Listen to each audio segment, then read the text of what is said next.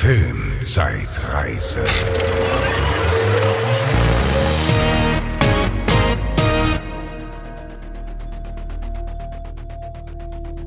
Hallo zusammen und herzlich willkommen zu einer neuen frischen Ausgabe der Filmzeitreise. Wir sind im November des Jahres 2003 angelangt und besprechen die Kinostarts in Deutschland aus eben jenem Monat. Wir, das sind einmal ich, der Franz, und bei mir ist die liebe Bezi. Hallo Bezi. Hallöchen. Ja, und wir haben auch wieder einen bunten Strauß an äh, tollen Filmen dabei. Ähm, das Jahr liefert wieder ab. Und ähm, ja, es neigt sich ja langsam dem Ende zu, aber äh, einige Highlights haben wir wirklich jetzt erst am Ende noch, äh, hauen wir jetzt erst raus. Und, ja, auf äh, jeden ja, Fall. Wie fandst du den Monat? Ich bin auch, äh, also ich bin nicht so begeistert wie letzten Monat. Ich bin einverstanden, sagen wir mal. Ich mag ja auch gerne, wenn das so ein bisschen, wenn das, wenn auch was Schlechtes dabei ist, finde ich ja auch nicht so schlimm. Diesmal ähm, waren gute Sachen dabei, ein bisschen, aber ich habe auch was Durchschnittliches dabei. Ja. Aber nichts ganz Schlechtes. Und wir haben einen äh? Weihnachtsfilm auch zum ersten Mal jetzt dabei. Yes! Eigentlich war es fast ein bisschen früh, den zu gucken. Ich bin fast ein Ja, bisschen traurig. Ich stimmt. hätte noch ein bisschen, also in zwei, drei, vier Wochen wäre ich voll in Stimmung dafür gewesen. Ja, das stimmt. Ich war auch ein bisschen, also ich bin schon in Weihnachtsstimmung, aber es war wirklich so, ah, ja, wie du schon sagst, so zwei, drei Wochen hätten noch gereicht, äh, aber naja, so geht's halt dieses Jahr früher los. Apropos los, äh, möchtest du anfangen? Ich leg los, ja.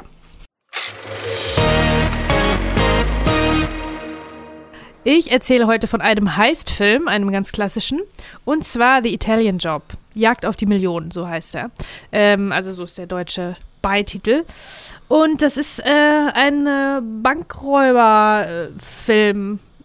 Ganz klassisch, so wie ähm, die Oceans-Filme, die haben ja hier ähm, zu der Zeit ganz viel, äh, sind ganz viel abgefeiert worden. Bin ich jetzt gar nicht so sicher. Hatten wir Oceans 11 und 12 Ocean's schon? 11. 12 hatten wir noch nicht, nee. 12 kommt noch, Aber, okay. aber es erklärt auf jeden Fall, glaube ich, auch, warum dieser Film überhaupt entstanden ist. Ich glaube, das ist wirklich so im Fahrwasser von Oceans dann irgendwie gekommen, ne? Total, voll. Also das, woran man sich noch erinnern könnte, was sehr, sehr ikonisch war, äh, ist Mini Cooper. Genau, ja. Ne? Verfolgungsjagd mit Mini Coopern, aber dazu später mehr. Das ist so ein bisschen ähm, das, das Werbliche daran und das, die, das Visuelle, was so hängen geblieben ist. Aber ansonsten ähm, ist da, glaube ich, bei den meisten nicht so viel hängen geblieben. Also es ist an sich schon ein Remake von ähm, Charlie staubt Millionen ab aus dem Jahre 1969 mit Ich liebe, Michael ja Caine. diese, ich liebe ja diese alten deutschen Filmtitel, ne? Ja, super, ne? Charlie staubt Millionen ab. Ähm, ja, und äh, das ist ein, ein Ist Remake. mit- Ocean's 11 hieß ja auch früher äh, Frankie und seine Spießgesellen. ja, genau. Das ist auch so geil. Charlie staubt Millionen ab. Ja, das ist einfach cool. ja. Aber im Original hieß er auch The Italian Job, ne? Also natürlich. Naja, klar. Ist klar. Äh, Michael Caine spielt da die Hauptrolle, spielt da den titelgebenden Charlie. Hier ist es Mark Wahlberg. Marky Mark. Ach, ich liebe Der- Mark Wahlberg. Ja, weiß ich nicht. Also ja, ja, ich mag ihn auch in ganz vielen Rollen. Wir hatten ihn, glaube ich, bei Planet der Affen. Wir hatten ihn auch bei, äh, oder wir wer- werden ihn noch bei The Departed zum Beispiel, da hat er eine Mhm, super Rolle, ja. die ihm auf den Leib geschnallt ist. Was hat er noch gemacht? Ähm, ja, ganz viele so Tough Guy-Sachen. finde ich gut, äh, mag ich Vier auch Brüder. mit ihm. Ja. Genau, so ein bisschen Tough Guy, äh, ne? Ja, so ein halt bisschen so- lustig, aber auch irgendwie. Ach, Boogie Nights. Da war er doch sogar Boogie Oscar nominiert. ja. Da ist er auch wirklich Ja. grandios, richtig gut. Aber man muss schon sagen, es ist nicht makellos. Alles, was Mark Wahlberg gemacht hat, der hat schon auch so ein paar äh, Ausschläge nach unten, so von der Qualität her. Ne? Ähm, wen haben wir noch dabei? Wir haben noch äh, Donald, Donald Sutherland, Kiefer Sutherlands Papi aus äh, Hunger Games, äh, wahrscheinlich allen noch ein Begriff. Edward Norton, der Großartige aus Fight Club und American History X. Charlize Theron, ich weiß gar nicht, ob wir über sie schon gesprochen haben. Äh, die hatten wir, auch glaub ich, noch gar nicht. Charlize Theron war hier äh, quasi gerade aufstrebend.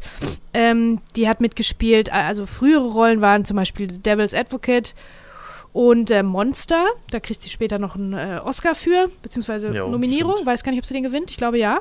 Ich glaube auch, ja. Ähm, ich fand sie auch echt gut als äh, die böse Königin in Snow White in The Huntsman. Ja, wir haben über sie gesprochen. Und Furiosa natürlich aus von den äh, Mad Max Fury Fans groß, Ja, ja. groß Fury gefeiert. Road. Bei Prometheus hat die mitgespielt. Die macht ganz, ganz viel und ganz, ganz unterschiedliche Sachen. Die macht auch Comedies und ähm, Dramen und ähm, alles. Sie ist wirklich sich für nichts zu schade. ja, die ist super. Die Sehe ist auch wunderschön gerne. auch, und ist sich aber auch dafür nicht zu schade, nicht schön zu sein in der Rolle, ne? Also wirklich, muss ich sagen. Echt eine gute. Äh, Jason Statham haben wir noch, den haben wir in Transporter besprochen natürlich. Auch super. Und bei Snatch. Äh, Seth Green in der großen Rolle. Auch er hatte eigentlich super. nur so ganz kleine, kleine Rollen, aber hier ist er ähm, schon prominent gefeatured, ist ein Teil der Gang. Äh, Yassine Bey, den meisten bekannt als Mos Def, Ja. der ist auch richtig gut.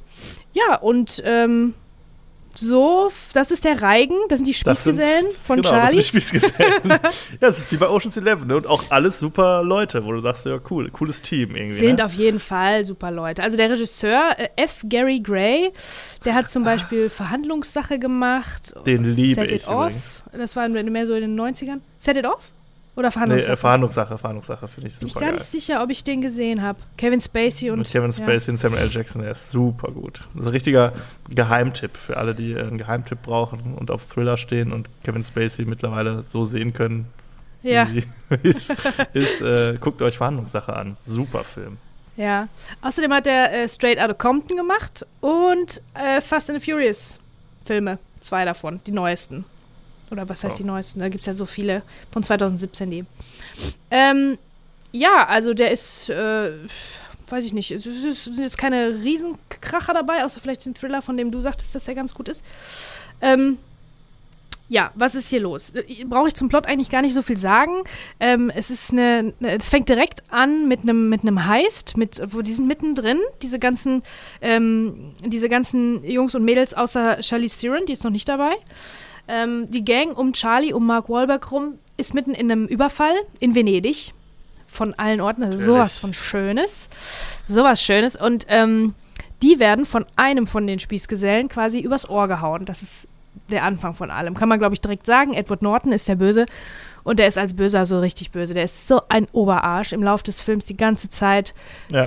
Oh, der ist so richtig, du willst das ja aufs Maul kriegen die ganze Zeit am liebsten. Der macht das richtig gut. So, der haut die übers Ohr. Im, Lauf, im Verlauf dessen ähm, wird auch der quasi Ziehvater von äh, Mark Wahlberg, Donald Sutherland, ermordet. Und ähm, ja, jetzt sind da natürlich, oder sind die ganze Gang auf Rache, weil die um ihre Millionen gebracht wurden und auch ähm, diesen lieben Menschen verloren haben. Der der Vater von Charlie Therons Charakter ist. Deswegen kommt sie dann auch mit ins Boot. Sie ist quasi eine Safeknackerin, aber eine legale, also die wird von Firmen beauftragt, ne? Ähm, eine Expertin sozusagen. Und natürlich ähm, ein Jahr später sammelt Charlie die ganze Gang zusammen, weil die den Edward Norton-Charakter aufgespürt haben und wollen wieder, wollen sich das zurückholen, die Millionen in Form von. Goldbarren. Also sie Also bestehlen dann ganz- quasi keine, äh, keine Bank oder so, sondern sie bestehlen einen ihrer, Ein, ihrer genau. Kollegen, ihrer Ex-Kollegen, ja. Genau. Ähm, also ich muss sagen, das Production Value ist absolut sowas von durch die Decke. Jedes Bild sieht aus wie Million Dollar, ne? Mhm. Also es ist jetzt nicht irgendwie äh, von der Ästhetik her, wer weiß wie toll konzipiert. Es sieht einfach alles nach total viel Geld aus. Ne? Also es gibt Totalen und Überflüge von ganz, ganz schönen Landschaften. Ich glaube, die sind auch tatsächlich, haben sehr viel vor Ort gedreht und wenig im Studio. Ähm, das, also sieht alles aus, als hätten die da richtig reingebuttert, ne? Und die, äh, ähm, die Sets, die Setups, äh, die, die Autos, die Klamotten, alles, was sie so anhaben, äh, wie die da so unterwegs sind, sieht, sie- sieht fast werblich aus. Also es ist auch fast werblich gefilmt. Das Mhm. kommt einem alles so vor. Und es wird auch von Anfang an, diese Mini Cooper, die werden von Anfang an äh, so abgefeiert. Also es ist ein bisschen Werbefilmartig. Es gibt direkt am Anfang eine sehr beliebte Trope, eine Bootsverfolgungsjagd in Venedig. Muss man eigentlich Geht immer, muss man immer Verfolgungsjagden machen mit einem Boot in Venedig, wenn man schon mal da ist, ne? Muss man das machen. Ähm, natürlich cool. Also es wird auch ganz gut inszeniert, die Action, so dass ich das auch noch, äh, dass ich das auch noch aushalte. Der, ich bin ja kein Mhm. erklärter, erklärter Action-Fan. Also ist nicht zu lang und so und ich ha- halte das aus und das ist echt schön anzusehen. Ich frage mich auch, aber ob das nicht wirklich eine Trope ist, ob man überhaupt in Venedig schnell Boot fahren kann. Weil das ist doch alles, das ist doch alles, das schwappt doch alles über die ganze, der ganze Mock da, oder nicht? Also als ich da kannst du doch nicht mit dem war, Speedboot das- durchfahren. Da kannst du nicht mit dem Speedboot durchfahren. Da ist wirklich Gondel an Gondel. Da ist auch nichts mit Romantik und so. Also das zumindest als ich da war, aber das ist jetzt auch schon einige Jahre her. Ich glaube, mittlerweile tun Ja, die ja auch viel dafür, dass das so ein bisschen sich entspannt und entzerrt. Aber, ja, das äh, ist, glaube ich, so ein ja, Ort, wo, wo Corona äh, sehr geholfen hat, tatsächlich. Venedig äh, wieder das Ja, Wasser ein bisschen klarer zu machen und so. Ne? Weil das ist ja der Touristen-Hotspot schlechthin. Ist ja auch wirklich eine tolle Kulisse, so muss man echt sagen. Toll, also, als ich da war, ich fand es auch cool, aber ja, und es bietet sich halt einfach an. Ne? Ja. Boden dann. Total. Und da natürlich machen auch dann, äh, macht dieses ganze Italien-Job-Ding auch Sinn und die Mini Cooper, weil die, Gas die Gassen sind klein und äh, amerikanische Autos sind groß und Mini Cooper sind klein und wendig und äh, passen dann durch die engen Gassen durch und ähm, die werden hinterher auch dann in USA, ähm, wo Edward Norton quasi dann wieder beraubt wird, äh, kommen die dann auch nochmal zum Einsatz. Ähm, ja, alles wird alles schön, Establisher, Landschaftsbilder und so weiter. Das Problem ist, dass die Charaktere eher ein bisschen blass bleiben. Also ich finde ähm, den von Mos Def und Seth Green, also eigentlich die, die Randcharaktere, die äh, finde ich ganz gut. Und Jason Statham und so, die kriegen nur leider nicht so viel Platz. Deswegen Nee, die haben alle so eine. Charaktereigenschaft oder Genau. einen Kniff, der irgendwie so zu ihnen gehört. Genau. Was ja auch okay ist. So. Ja, ja. Aber- Aber, die machen also ihren, ihren Job als Nebenfiguren, machen die super. Ich finde die Ja. wirklich auch ähm, sympathisch und so. Aber Mark Wahlberg und Charlie Theron, um die sich alles dreht, die natürlich auch ähm, aus dem Nichts äh, am Ende äh, ein Paar werden. Bandeln, also absolut voll unangekündigt. Die haben also, ne, absolut unnötig auch. Naja, ähm, die bleiben leider eher blass. Mark Wahlberg vor allen Dingen. Und an dem hängt ja der ganze Film, ne? Ähm, Der ist glatt und langweilig. Vor allen Dingen verglichen mit George Clooney oder Brad Pitt, die in Oceans, Ja, die in Oceans-Filmen ganz vorne ja. sind. Ne? Also die können ja, das die brauchen im Prinzip keine Nebenfiguren, die sind natürlich. großartig. Ne? Ja, ja, vollkommen klar. Ja, Und- das ist wirklich ein unfairer Vergleich, aber den muss er sich natürlich stellen, Klar. weil diese Filme so ähnlich sind und so im gleichen, äh, ja, in der gleichen Zeitspanne rausgekommen sind. Und das verliert natürlich der liebe Ja. Marky Mark. Ich Das mag den auch. Ich finde Mark Wahlberg auch klasse. Aber wenn ich den jetzt, wenn ich mir das jetzt überlege, die werden halt alle auch total voll in diesen ganz coolen Posen vorgestellt. Wir marschieren die ran und dann gibt es einen Rückblick, was sie schon gemacht haben, was für ein Safety geknackt haben, bla bla. Also richtig auf cool und wie, wie Werbung oder so, ne? Und wenn ich Mark Wahlberg sehe, wie der da über, den, über diesen großen Platz in Venedig auf die Kamera zuspaziert, und jetzt sehe ich die gleiche Szene und George Clooney spaziert da entlang. Das ist direkt schon ein Unterschied wie Tag und Nacht. Ich weiß nicht warum. Ich mag Mark Wahlberg auch. Aber der hat, glaube ich, dieses Charisma einfach nicht. Oder? Wie George Clooney. nee, nee, nicht wie George Clooney. Also, Also der ist ja, der George muss ja Clooney hat auch, halt auch so ein bisschen so dieses Verschlagene irgendwie, ne? Was, Mhm. deshalb findet, nimmt man dem wahrscheinlich auch so ein bisschen so einen Halunken Ja, genau. ein bisschen besser ab genau, irgendwie. Ne? Ja, so der macht das auch so Gauner, ein bisschen so netten Gauner. sympathischer irgendwie. Und Marky Mark ist halt so ein bisschen so der gut aussehende Trottel. So, so ein bisschen irgendwie, ne? Genau. Also seine perfekte Rolle ist ja äh, bei The Departed, ne? Wo der so ein, so ein hitzköpfiger, äh, Ja. immer fluchender äh, Typ ist, da ein Polizist auch. Das zum Beispiel macht er super. Aber hier, das, das, das kann er nicht tragen, irgendwie, das ganze Ensemble. Man merkt Charlie Theron äh, auch da schon Talent an, also in den Szenen, die sie hat. Äh, wo so ein bisschen äh, Drama auch ist, die spielt einfach wirklich immer gut. Ne? Also die ist echt eine Bank. Die, die hat es Ja, drauf absolut. und hat es damals auch schon drauf gehabt. Bemerkenswert vor allen Dingen, weil die ja, die hat als Model angefangen und mit absolut kein Geld ist die irgendwo äh, in irgendeinem Diner von einem Castingagenten angesprochen worden. Ne? So kann man ja jetzt nicht mit, muss man nicht mit rechnen, dass die schauspielerisch so talentiert ist, aber ist sie. Ja. Ja, dann gibt es die ganze Zeit so. Achso, wenn wir bei den Charakteren noch sind, äh, Edward Norton ist dafür, also man, man munkelt, ich finde ja Edward Norton großartig, man munkelt, dass er ganz schwierig ist am Set. Dass er ganz Ja, ja, eine richtige Nervensäge, auch so ein richtiger Vollarsch, ne, der die anderen irgendwie unterbuttert und sich selbst nach vorne, äh, ne, nach vorne stellen will. Ich glaube, bei Fight Club war es noch nicht so, aber ich glaube, bei American History X gibt es so Geschichten und auch bei den darauf folgenden Filmen. Also der ist, das ist so ein bisschen das Gerücht, was die Runde macht, dass der unsympathisch ist, dass man den nicht so gerne am Set hat. Und hier merkt man das. Der hat zum Beispiel diesen Film nur zugesagt, weil der einen Drei-Film-Deal mit, äh, was war es dann, Warner, glaube ich, hatte. Zwielicht war einer davon. Ne, der war ja auch super gut. Und auf den er hatte keinen Bock, weil er hat immer wieder Filme abgelehnt und immer abgelehnt, abgelehnt, abgelehnt. Und dann haben die den gezwungen, diesen jetzt hier zu machen. Und der wirkt auch so ein bisschen abgefuckt irgendwie. Aber das passt total gut zu der Rolle. Also ich finde den als Ja, Bösewicht, stimmt. finde ich den richtig gut. Und er macht sich ja selber auch, oder hat sich ja selber auch darüber lustig gemacht, so ein bisschen mit der Rolle, die er spielt in Birdman. Ja, Da spielt er ja so einen voll drüber äh, nervigen Schauspieler und der spielt im Prinzip sich selber. Sein, die, ne, die Gerüchte, die es äh, über ihn gibt, ähm, den hat er da quasi, ja, äh, ne, hat er da, da quasi. Also sich selbst gespielt. verballhornt, ja. Ja, genau. Aber das weiß man alles nicht. Das sind alles nur Gerüchte. Ja, äh, da gibt es die ganze Zeit so treibende, bassige Anfang 2000er Mucke, ne? So auch wie in der Werbung irgendwie. Ich weiß nicht, ob das Dubstep ist oder was auch immer da damals so groß war. Ähm, genau, also es ist so ein richtiger 2000er Film. Die Klamotte und wie die alle, wie alle aussehen und die Autos und so. Ähm, ist so ein, finde ich gut, dass man einen Film auch vor allen Dingen als Remake, dass man dann den so richtig modern macht. Ne? Also, dass es nicht so eine so was Klassisches ist. Die Geschichte ist klassisch natürlich, aber dass es alles wirklich äh, in, die Moderne ähm, transportiert wurde, ne? In jeder Hinsicht. Von der, von der visuellen, von der Ästhetik her und vom visuellen, vom, vom, vom Sound her, dass das alles transportiert wurde, das finde ich schon, finde ich schon äh, berechtigt, finde ich ganz gut.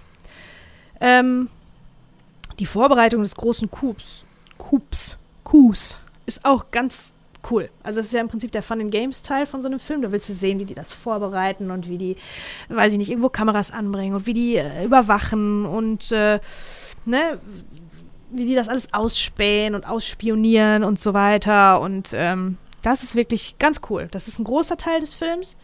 Und er ist auch wirklich ganz nett zu sehen. Mit so einer, mit so einer Mucke, mit so einer Gangstermucke, ne? Naja. Nicht Gangstermucke, das ist ja so eine Bankräuber. Heißt. Mucke. Ihr wisst, Ja. was ich meine. Naja, das ist auch ganz cool, ist ganz nett zu sehen. Also ich meine, ja, ich, ich würde den, glaube ich, weiterempfehlen. Aber wenn ihr so einen Film in richtig gut gucken wollt, dann guckt lieber Oceans. ja auf 11, jeden 12. Fall. Es ist leider Fall. so wirklich, dass alles darunter leidet, dass die Charaktere so, so, dass das so farblos und uninteressant bleibt.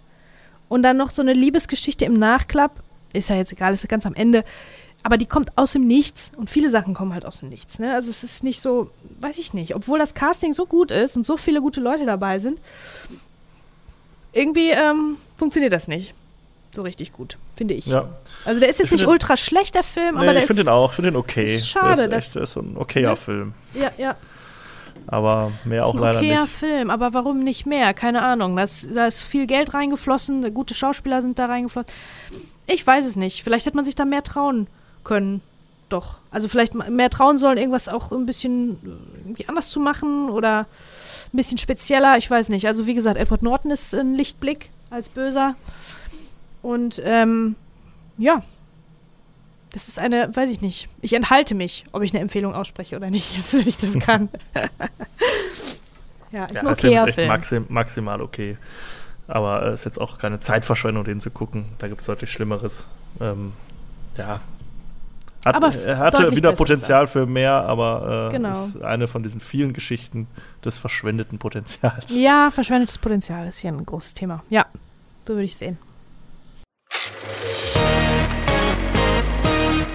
Ja, mein erster Film ähm, ist Matrix Revolutions, der dritte Teil der Matrix-Reihe. Wir haben ja vor ein paar Monaten schon den zweiten Teil, äh, Matrix Reloaded, besprochen, wo wir ja so ein bisschen geteilter Meinung waren. Wir sind uns auf jeden Fall einig, dass der nicht sonderlich gut war, im Vergleich natürlich zum ersten. Ich habe allerdings noch so ein bisschen Liebe für den, weil der hat äh, tatsächlich ja so die ein oder andere Szene, die ich mir dann doch nochmal bei YouTube zwischendurch angucke oder so. Und äh, an sich die ganze Stimmung dieser Matrix-Filme, so was so die Musik und die Ästhetik und sowas angeht, ist ja schon irgendwie auch einzigartig und äh, ja, fasziniert mich auch immer wieder. Und jetzt kommt wirklich der Film, wo sich, glaube ich, alle einig sind, dass der komplett scheiße ist. das ist leider der, der dritte Teil, die große Conclusio der Matrix-Trilogie, der ursprünglichen Trilogie. Und ähm, ja, ganz kurz zu den Fakten, der ist natürlich auch von Lana und Lily Wachowski, Keanu Reeves, Lawrence Fishburne, Carrie Ann Moss, Hugo Weaving, alle wieder dabei. Also äh, es gibt jetzt keine große Neubesetzung. Es gibt allerdings ein paar Figuren, die eine etwas größere Rolle spielen, die im zweiten Teil eingeführt wurden und dann nur so, ja, sag ich mal, Side-Character waren. Ähm, was auch übrigens ein Problem des Films ist, weil auf einmal muss ich mich für Leute interessieren, die ich vorher noch nie irgendwie toll fand oder sympathisch fand oder die mir überhaupt aufgefallen sind. Das war so ein bisschen, so ein bisschen merkwürdig. Ja, und dieser Film dreht die Effektschraube und die Actionschraube noch mal in ungeahnte Höhen. Und das ist auch das absolut größte Problem. Also im ersten Teil waren ja wirklich, gab es ja wirklich diese Action-Szenen, das waren wirklich so Action-Spitzen, sag ich mal, die aber auch alle super waren. Aber es ging halt viel um die Welt, äh, viel Exposition, um die Charaktere und so. Im zweiten Teil kam dann dieses ganze Philosophische noch so ein bisschen mit rein. Und äh, es hielt sich noch einigermaßen die Waage. Und jetzt kippt die Waage halt wirklich ganz klar in Richtung Action. Es wird zwischendurch mal aufgelockert durch so ein paar ja, skurrile Charaktere. Da gibt es dann äh, den Train Man und so, der so die Zwischenwelt zwischen echter Welt und Matrix bewacht und so. Und dann wird wieder ganz viel hochtrabend und geschwollen dahergeredet. Aber eigentlich geht es nur noch darum, jetzt äh, den großen Clash quasi äh, zu ja, zelebrieren. Also am Ende vom zweiten Teil ist es ja so, dass sich Neos Kräfte auch in der äh, realen Welt äh, manifestieren oder auch da quasi übermenschliche Kräfte hat. Und es endet damit, dass die Figur von Agent Smith es schafft, quasi wiederum in die reale Welt zu kommen, beziehungsweise einen Geist zu transportieren. Also unser Hauptantagonist ist jetzt in beiden Ebenen auch vorhanden. So haben wir jetzt quasi den Status quo, dass ähm, die Maschinen äh, ihren Angriff auf das letzte, auf die letzte verbleibende Menschenstadt äh, planen und gleichzeitig äh, Neo versucht, mit eben jeden Maschinen zu kollaborieren, um A, einerseits Agent Smith äh, zu besiegen und ja, Frieden herzustellen. Bla bla bla, vollkommen egal. Es geht eigentlich nur um Geballer und äh, ja, Faustkampf. Und das ist wirklich so ermüdend. Das ist ganz, ganz schlimm. Also echt, der, der zweite Teil. Jetzt, vielleicht mag ich deshalb den zweiten Teil auch so sehr, weil der dritte so kacke ist, weil man sich denkt, ja komm, da war es noch nicht ganz so schlimm. Das, ist, das ging noch irgendwie. Aber der dritte ist es wirklich, ich habe, ich glaube, so nach knapp einer Stunde geht dann wirklich so quasi der, also der Film ist über zwei Stunden lang und so nach knapp einer Stunde beginnt im Prinzip schon der Showdown, die große Schlacht um Zion und dann äh, die letzten 20 Minuten ist halt noch das One-on-One -on -One mit äh, Neo und Agent Smith. Und es ist wirklich ein Greenscreen-Effekte Feuerwerk. Ich meine, das sieht immer noch okay aus im Vergleich zu manchen manchen Marvel-Filmen, wie sie heute aussehen. Also ist, die Effekte sind gut. Man merkt, dass da viel Geld natürlich jetzt im Spiel war. Aber es ist halt wirklich, du hast teilweise einfach nur minutenlang, siehst du nur Geballer und hörst Geschreie und so. Da, ist, da passiert kein Character Work mehr in irgendeiner Art und Weise. Es wird am Ende so ein bisschen versucht. Da gibt es so eine Beziehung zwischen einem Soldaten und so einem Gehilfen, die ja, wo so ein bisschen so eine Art Mentorengeschichte rein, aber das ist so oberflächlich, so platt. Und das sind, wie gesagt, auch zwei Figuren, die einem vorher total egal waren, die auf einmal dann so einem wichtig sein sollen. Es ist wirklich ganz, ganz grausam. Also ich, ich kann den Film trotzdem noch gucken. Wenn der jetzt irgendwo laufen würde, würde ich wahrscheinlich kurz hängen bleiben. Aber ich habe den jetzt auch echt nebenbei geguckt, muss ich sagen, weil da ist, da passiert, da wird kaum noch geredet irgendwie. Und wenn, dann ist es wirklich nur so hochtrabende, geschwollene Kacke irgendwie. Ich meine, da sind auch ein paar zitatwürdige äh, Sachen dabei, natürlich von Agent Smith gegen Ende. Aber es ist wirklich super platt. Und da sind sich auch alle einig, also der ist wirklich der absolute Tiefpunkt. Wobei ich jetzt den neuesten Matrix 4 auch ziemlich scheiße finde, aber ja, das ist leider gehörig in die Hose gegangen, muss man sagen. Also Franz, was glaubst du denn, woran das liegt, dass ein äh, ein so guter Anfang so ein schlechtes Ende nimmt. Weil ich meine, das war ja, das ging durch die Decke, das war, alle fanden es total klasse, aber nicht jetzt für die, also auch für die Action, aber dafür, dass sie so clever waren, die Filme, also der Film, der erste, die erste Matrix, kann ich mich dran erinnern, wie wir das alle abgefeiert haben. Und ähm, wie, weiß ich nicht, wie innovativ und wie cool das war. Und dann ist das den Bach runtergegangen. Wie geht das denn? Warum haben die das, wie haben die das gemacht? Ich habe keine Ahnung. Ich finde auch der erste Teil, vielleicht haben die auf eine Fortsetzung spekuliert, weil er lässt natürlich viel offen. Also es ist jetzt nicht das super Happy End am Ende irgendwie, ne, sondern der Status quo Menschen, äh, Maschinen unterdrücken Menschen ist ja am Ende des ersten Teils immer noch vorhanden.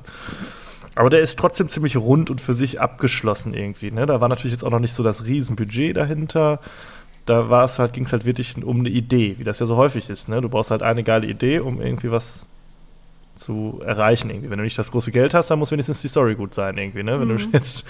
Und da stimmte natürlich irgendwie alles. Ich glaube, das ist denen wahrscheinlich einfach so ein bisschen zu Kopf gestiegen, ne? wenn du auf einmal dann mit Geld zugeschüttet wirst und bist auf einmal ja. der neue Hoffnungsträger irgendwie von Hollywood. Und alle sagen, boah, guck mal hier die beiden, was die auf die Beine gestellt haben, das ist irgendwie jung und frech und neu und innovativ und Ja, und dass man auch sich selber irgendwie dann versucht, sich zu übertreffen, vielleicht. Ist, äh, ja, ne? das, also, ist, das ist ja was, was wir super häufig bei Fortsetzungen äh, erleben. Ne? Das ist, gilt ja häufig so diese Devise höher, schneller, weiter. Das muss alles irgendwie noch größer und noch besser sein. Es gibt ja selten mal, dass mal so ein Schritt auch mal zurückgemacht wird und die Geschichte wieder ein bisschen kleiner werden, sondern der Scale wird ja eigentlich immer größer. Und das ist natürlich die Gefahr, ja, dass man sich dann überhebt. Das war, ist ja bei Flug der Karibik ähnlich gewesen. So. Das war ja am Anfang, der erste Teil ist ja noch relativ grounded, obwohl es da Zombie-Piraten gibt und so. Ne? Aber ja. ab dem zweiten, dritten Teil, da ist ja nur noch irgendwie, das ist ja ein reines Effektgewitter. Das ist dann irgendwie, ich weiß nicht, ob die man denkt ja, glaube ich, immer, dass die Zuschauer sowas wollen, vermeintlich. Ne? Dass wir, ja. wir müssen uns ja übertreffen, weil sonst ist es ja nur das gleiche nochmal oder irgendwie anders. Mhm. Aber ich freue mich eigentlich immer, wenn, ja, diese, das Rad nicht allzu schnell gedreht wird, sondern wenn es so eine leichte Steigerung gibt. Ne? So Batman Begins, Dark Knight, so, das ist so, ne, da merkt man, okay, es wird schon ein bisschen größer, aber es ja. hält sich noch im Rahmen irgendwie. Und auch bei äh, zum Beispiel den Star Wars-Film hat man es ja auch total gefeiert, dass zumindest am Anfang von Episode 7 es erstmal wieder ein bisschen kleiner wurde, ne? Und nicht so dieses Rieseneffekt-Gewitter. Und ja. ich glaube, das sind aber so Learnings, die man gerade aus den Anfang 2000ern gezogen hat, wahrscheinlich auch. Und äh, ja, es gibt immer wieder die Ausnahmen, aber häufig sind Fortsetzungen ja wirklich schlechter als das Original. Ne? Das ist ja, ja irgendwie. Ja, ja. Und die Ausnahmen, die es gibt, sowas wie Terminator oder äh, Empire Strikes Back oder so, sind dann, oder Aliens oder so. fand ich auch zum Beispiel. Ich auch ne? Das sind dann immer direkt so die riesen Leuchtfeuer, so, also das sind unsere Beispiele, es geht auch andersrum. Aber in den allermeisten Fällen ist äh, die Fortsetzung schlechter als das Original. Ja, das ist schade, ne? Leider. Ja, es ist auch, glaube ich, unglaublich schwierig, eine Fortsetzung zu machen. Auch von so einem Business-Standpunkt aus, ne? Weil du musst natürlich den Produzenten auch irgendwas bieten. Die wollen ja auch Geld damit verdienen, ne? wenn die, die wollen ja ausschließlich Geld damit verdienen, wenn ja, wir mal ganz ehrlich ja, sind. Wozu macht man eine Fortsetzung, auch, ne? Ja, ja. Und das ist natürlich auch immer schwierig, wenn du jetzt nicht unbedingt schon direkt den Plan dir ausgelegt hast für drei Filme, sondern auf einmal heißt es, okay, der erste war so erfolgreich, wow, jetzt dürft ihr noch zwei weitere machen und dann bist du ja. natürlich, musst du erstmal wieder anfangen, was dir zu überlegen. Das ist natürlich bei so, ich sag mal, so Literaturverfilmungen immer ein bisschen einfacher, wo es halt quasi alles schon, alles schon da liegt irgendwie, ne? Wo du Stimmt. sagen kannst, okay, ich mhm. habe schon mal so eine grobe Vision, in welche Richtung es geht. Naja, Lirum Larum, hier ist es auf jeden Fall grandios schiefgegangen und äh, das war auf jeden Fall schade, weil diese Filmreihe ja doch irgendwie. Das hat, glaube ich, auch verhindert, dass diese Filmreihe höher angesehen ist irgendwie. Ne? Die hat echt einen super mhm. Start hingelegt dann hat es aber echt. Ist ja immer noch ein Popkulturphänomen. Man kennt das, wenn du Matrix Voll. hast. Dann, ne? Also, oder ja wenn du diese ne? grünen, diese Matrix, diese grünen Schrift, diese, die, ja, die Visuals einfach siehst aus dem ersten Teil, dann weißt du direkt, wo es herkommt, ne? Das ist aber, aber auch wirklich so. Auch bei dem Film, wenn das dann so losgeht und dann diese Musik im Hintergrund und dieser, dieser Stil, diese Farbgebung so, das, du bist direkt wieder so zu Hause und hast auch direkt, also das Gefühl transportiert sich trotzdem wieder, ne? Weil das ist mhm. ja ziemlich einzigartig, aber das ist halt nichts mehr übrig an irgendwie Inhalt. Das ist nur noch Geballer. So, okay. und das ist auch mir dann irgendwann zu viel. Also, vor allem, weil er sich ja noch so auf die Fahne schreibt, so einen philosophischen Anspruch zu haben, der Film irgendwie, ne? Das ist ja, natürlich ja. dann irgendwie schade. Ja, also wirklich ein absoluter Rohrkrepierer, deshalb haben wir den auch nicht als äh, Hauptfilm genommen. Wir hatten ja den Dank, zweiten ey. als Hauptfilm, aber ja. hier kannst du halt echt nicht ja. viel drüber sagen. Das ist echt. also so ein Plot oder so lohnt sich auch nicht, weil da keiner ist oder wenig oder zu wenig. Ja, es ist, führt halt alles dann äh, zu einem Ende. Es ist, der ist ja, der zweite und der dritte, die teilen sich ja quasi so eine, eine Geschichte, die wurden ja auch gleichzeitig gedreht. Mhm. Und hier geht es halt wirklich nur darum, okay, die Maschinen kommen jetzt, wir müssen sie abwehren und gleichzeitig muss Neo halt ja, Agent Smith aufhalten und dann am Ende ist das dann mit ganz viel Jesus-Ästhetik, geht das dann äh, zu Ende und. Ah, okay, The Chosen One und so, ne? Ja, ja, genau. Der Heilsbringer, Nemo. Ja, ich bin mit dem Ende auch nicht so ganz zufrieden. Es ist okay, aber äh, ja. Das ist dann auch egal ab dem Punkt, nach zwei Stunden. Da denkst du dann auch, ja komm, jetzt mach fertig und dann ist auch gut. Äh, ja, also offensichtlich empfiehlst du den gar nicht. Nee, nee, also ja, gut, ne? Wenn man jetzt die ersten beiden gesehen hat, kann man den noch gucken, um zumindest den Abschluss zu haben. Aber da musst du ja den vierten auch noch hinterher eigentlich, ne? Wenn du schon dabei bist. Nee, den kann man, den kann man sich komplett sparen. Aber ich, ich habe mich damals super auf den Film gefreut. Ich weiß noch, ich hatte damals so eine, ich weiß gar nicht, was das war, ich glaube die GameStar oder so, so eine Zeitschrift hatte ich äh, im Abo und da war immer so eine DVD dabei, wo auch Filmtrailer drauf waren. Mm, und da hatte ich die ja. super häufig geguckt, den, den Trailer zu äh, Herr der Ringe 3 und zu Matrix 3. Die habe ich super häufig geguckt, diese Trailer. Ja. Und äh, ja, einer hat abgeliefert, der andere nicht. Die Auflösung kommt zum Ende des Die Jahres. Auflösung kommt, die Nächsten Monat. überraschende. Ja, okay. Naja, also keine Empfehlung, äh, müsst ihr nicht gucken. so, von Neo zu Nemo. Wir besprechen Findet Nemo. Ah, und alle so, ah, ah. Einfach schwimmen. Einfach Einfach schweben, schwimmen. schweben. Ja, ja, also wirklich, ähm, das ist ein, ein, ein, ein schöner Film.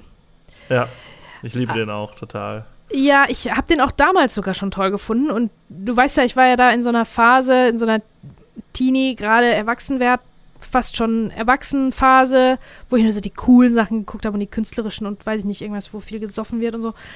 Aber dieser äh, kleine, süße, bunte Disney-Film, der hat es mir auch damals schon angetan, das weiß ich. Kann ich mich noch gut dran erinnern. Und ähm, der hat auch, äh, der hat mich auch sehr gerührt, ne? Ich habe den jetzt diesmal, habe ich den geguckt mit meinem Mann zusammen, ein bisschen auch unter den Gesichtspunkten, ja, kann man vielleicht ja unserer Tochter dann mal zeigen. Ne? Ah, Weil wenn wir jetzt schon. noch ein bisschen abwarten. Genau, wenn wir jetzt schon einen Disney-Film gucken, wir haben uns richtig schlecht gefühlt, wir gucken jetzt abends einen Disney-Film, wenn die schläft, dabei mag die so gerne, ne, solche Filme. Und das war mir nach fünf Minuten schon klar, auf keinen Fall darf meine fast vierjährige Tochter diesen Film sehen in den nächsten paar Jahren. Das ist ja, also es ist so schrecklich, die Anfangssequenz, was da passiert. Ähm, ne? Ihr wisst es, wenn ihr den gesehen habt, ihr wisst es, äh, Nemo ist der Einzige, der übrig bleibt mit seinem Vati. Alle anderen Fischeier sind weg, Mutti ist weg. Ja. Die Nemo Haie ist ein waren Fisch, da. falls ihr ihn nicht gesehen habt. Ja, das ist ein Fisch, genau. Das ist ein kleiner vielleicht dazu sagen. rot-weißer Fisch, ein Clownsfisch. Ja, also das ist direkt schon, die, die Etablierung ist schon direkt richtig hart. Okay, also, der Film ist eine Stunde 40 lang, was für so einen animierten, für einen Kinderfilm auch wieder recht lang ist. Der ist auch ab 6, ne, von daher würde ich auch äh, vorher niemandem zeigen. Ähm, ja, die Stimmen. Ich habe jetzt den, muss ich gestehen, auf Englisch geguckt. Ähm, aber ich ähm, werde das recherchieren und gucke dann nochmal schnell nach auf Deutsch, was die, welche, wer die Stimmen waren, weil ich weiß ja, dass du die auch dann, ich weiß es. dass du die kennst. Ähm, Papa also, wird gesprochen von Christian Tramitz aus Christian der Bulli-Parade und Anke Engelke ist ist- Dori. Ja. ja, genau, das sind, glaube ich, die wichtigsten, Das sind die man sagen wichtigsten. muss. Ja. Ähm, Erkan und Stefan sprechen die Haie. Ach so. ja, okay. Ja, gute 2000er Idee. Ding. Ja, aber ist keine schlechte Idee, auf jeden Fall. Äh, auf Englisch sind das Albert Brooks, ist der ähm, Marlin, der Papa.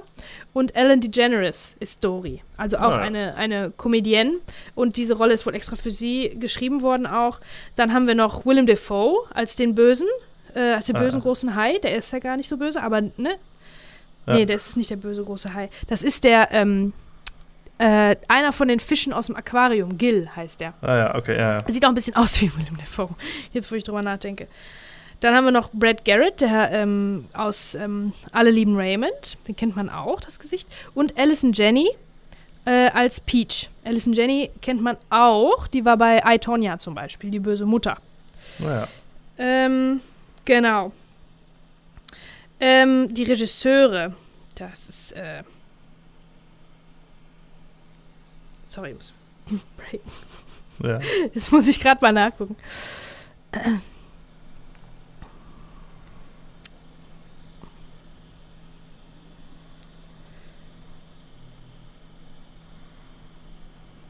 Also die Regisseure sind Andrew Stanton und Lee Unkrich. Und wie so oft bei äh, Disney-Filmen ähm, haben die viel quasi ausschließlich Disney-Filme gemacht. Andrew Stanton beispielsweise hat äh, Wally auch gemacht. Oder äh, und die Fortsetzung natürlich findet Dory und A Bug's Life als Autor. Mhm. Überhaupt ist er auch der Autor dieses Films und als, hat sich er als Autor einen Namen gemacht. Der hat äh, Obi-Wan Kenobi die Serie auch gemacht. Ja, das war ja ein Zum Beispiel. Erfolg. Das war nicht so. also der hat äh, und Toy Story 3 und John Carter und all solche Sachen. Monster AG. Ähm, ja, genau. Und äh, F- Findet Nemo handelt von einem kleinen äh, Clownsfisch und seinem Vater. Und der kleine Clownsfisch ähm, ist in, äh, in äh, seiner Autonomiephase sozusagen. Äh, Trotzphase und sagt, ich kann das alles, ich kann das alles alleine und so. Und ähm, schwimmt dann ein bisschen zu weit raus, als er den ersten Tag in der Schule hat, um seinem Vater was zu beweisen. Und wird dann gefangen und kommt in Sydney in ein Aquarium. wo er dann andere Fische kennenlernt, Aquariumsfische. Und ähm, der Vater Marlin, der unter ganz tragischen Umständen am Anfang des Films ähm, die Mutter verloren hat von, also seine Frau sozusagen, seine Fischfrau und die anderen Babys, die da waren, die anderen Eier, ähm, der durchkreuzt, er ist immer ängstlich grundsätzlich, ne, er hat ganz, ganz viel Angst aus gegebenem Anlass um seinen kleinen, um seinen kleinen letzten Clownsfisch mit der kaputten Flosse. Und der durchkreuzt die Weltmeere auf der Suche nach seinem Sohn. Und das wird so ein richtiger, so eine Quest dann, ne? Auf der einen Seite ist äh, der kleine Nemo in dem Aquarium, der neue Freunde findet und ähm, mit, den, mit den eingesperrten Fischen im Aquarium dann ähm, äh, äh, Freundschaften eingeht und auch Pläne spinnt, um wieder nach Hause zu kommen. Ähm, und dann haben wir die Quest von Marlin, dem äh, Clownsfisch, ähm, der dann als erstes Dori findet. Das ist eine kleine vergessliche Fischfrau.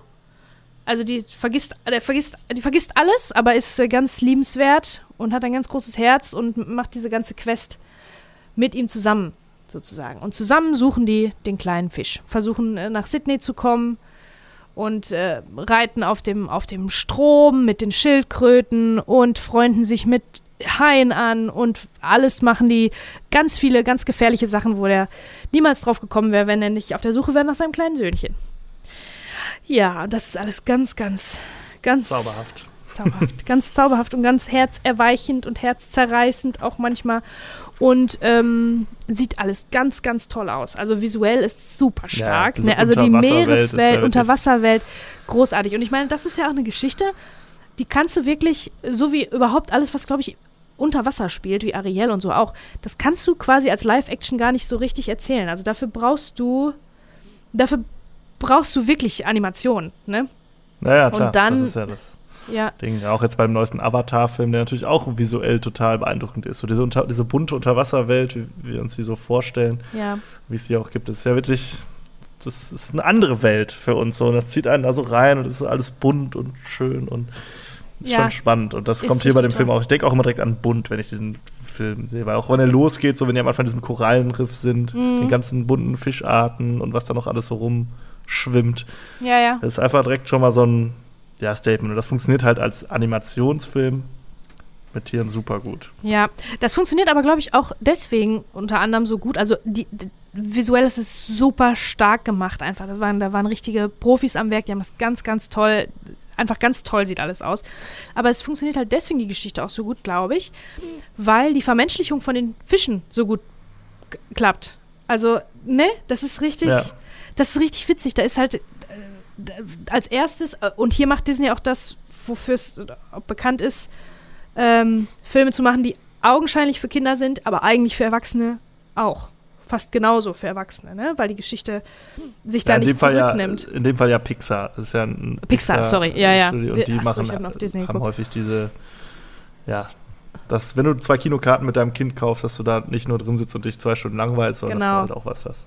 Genau, das merkt man zum Beispiel bei der, bei der Sequenz, wo, äh, wo Marlin äh, den kleinen Nemo, seinen Sohn, zur Schule bringt den ersten Tag und dann ist er da quasi auf dem Schulhof und dann sind die ganzen anderen Eltern und wie die mit ihren, mit ihren Babyfischen umgehen und so, ne? Und das ist halt so richtig, also äh, das ist halt so richtig vermenschlicht, ne? Wie ja, genau. Es ist eigentlich eine und so. menschliche Geschichte im Ja. Tierreich. So. Aber die könnte Ja. eins zu eins, hätte man das auch als Realfilm irgendwie machen können. So, mit, Genau. mit einer ganz normalen Familie und so. Ja, ja. Aber durch diesen Kniff ist das natürlich ja, kinderfreundlicher und halt auch irgendwie ein bisschen spannender direkt. Genau. Und ähm, ja, und die haben halt irgendwelche Eigenschaften, irgendwelche äußerlichen Eigenschaften von den Fischen ge- genommen, um die, um anhand dessen zu vermenschlichen. Zum Beispiel ist da, weiß ich nicht, ein Kugelfisch und dann sagt der dicke Papa Kugelfisch, ob er denn sein, äh, hast du auch dein, hast du deine Brotdose dabei und so, ne? Und ähm, solche Kleinigkeiten halt. Und, und das hörst du dann halt die ganze Zeit, wie alle Fische so abgegeben werden, wie alle so in die Schule gebracht werden und der Lehrer ist ein großer Rochen, wo die dann alle hinten draufsteigen und so und dann fliegt er mit denen rum. Also die Stimme von John Ratzenberger übrigens von äh, Cheers. Äh, genau, Cliff aus Cheers spricht er im, im Original.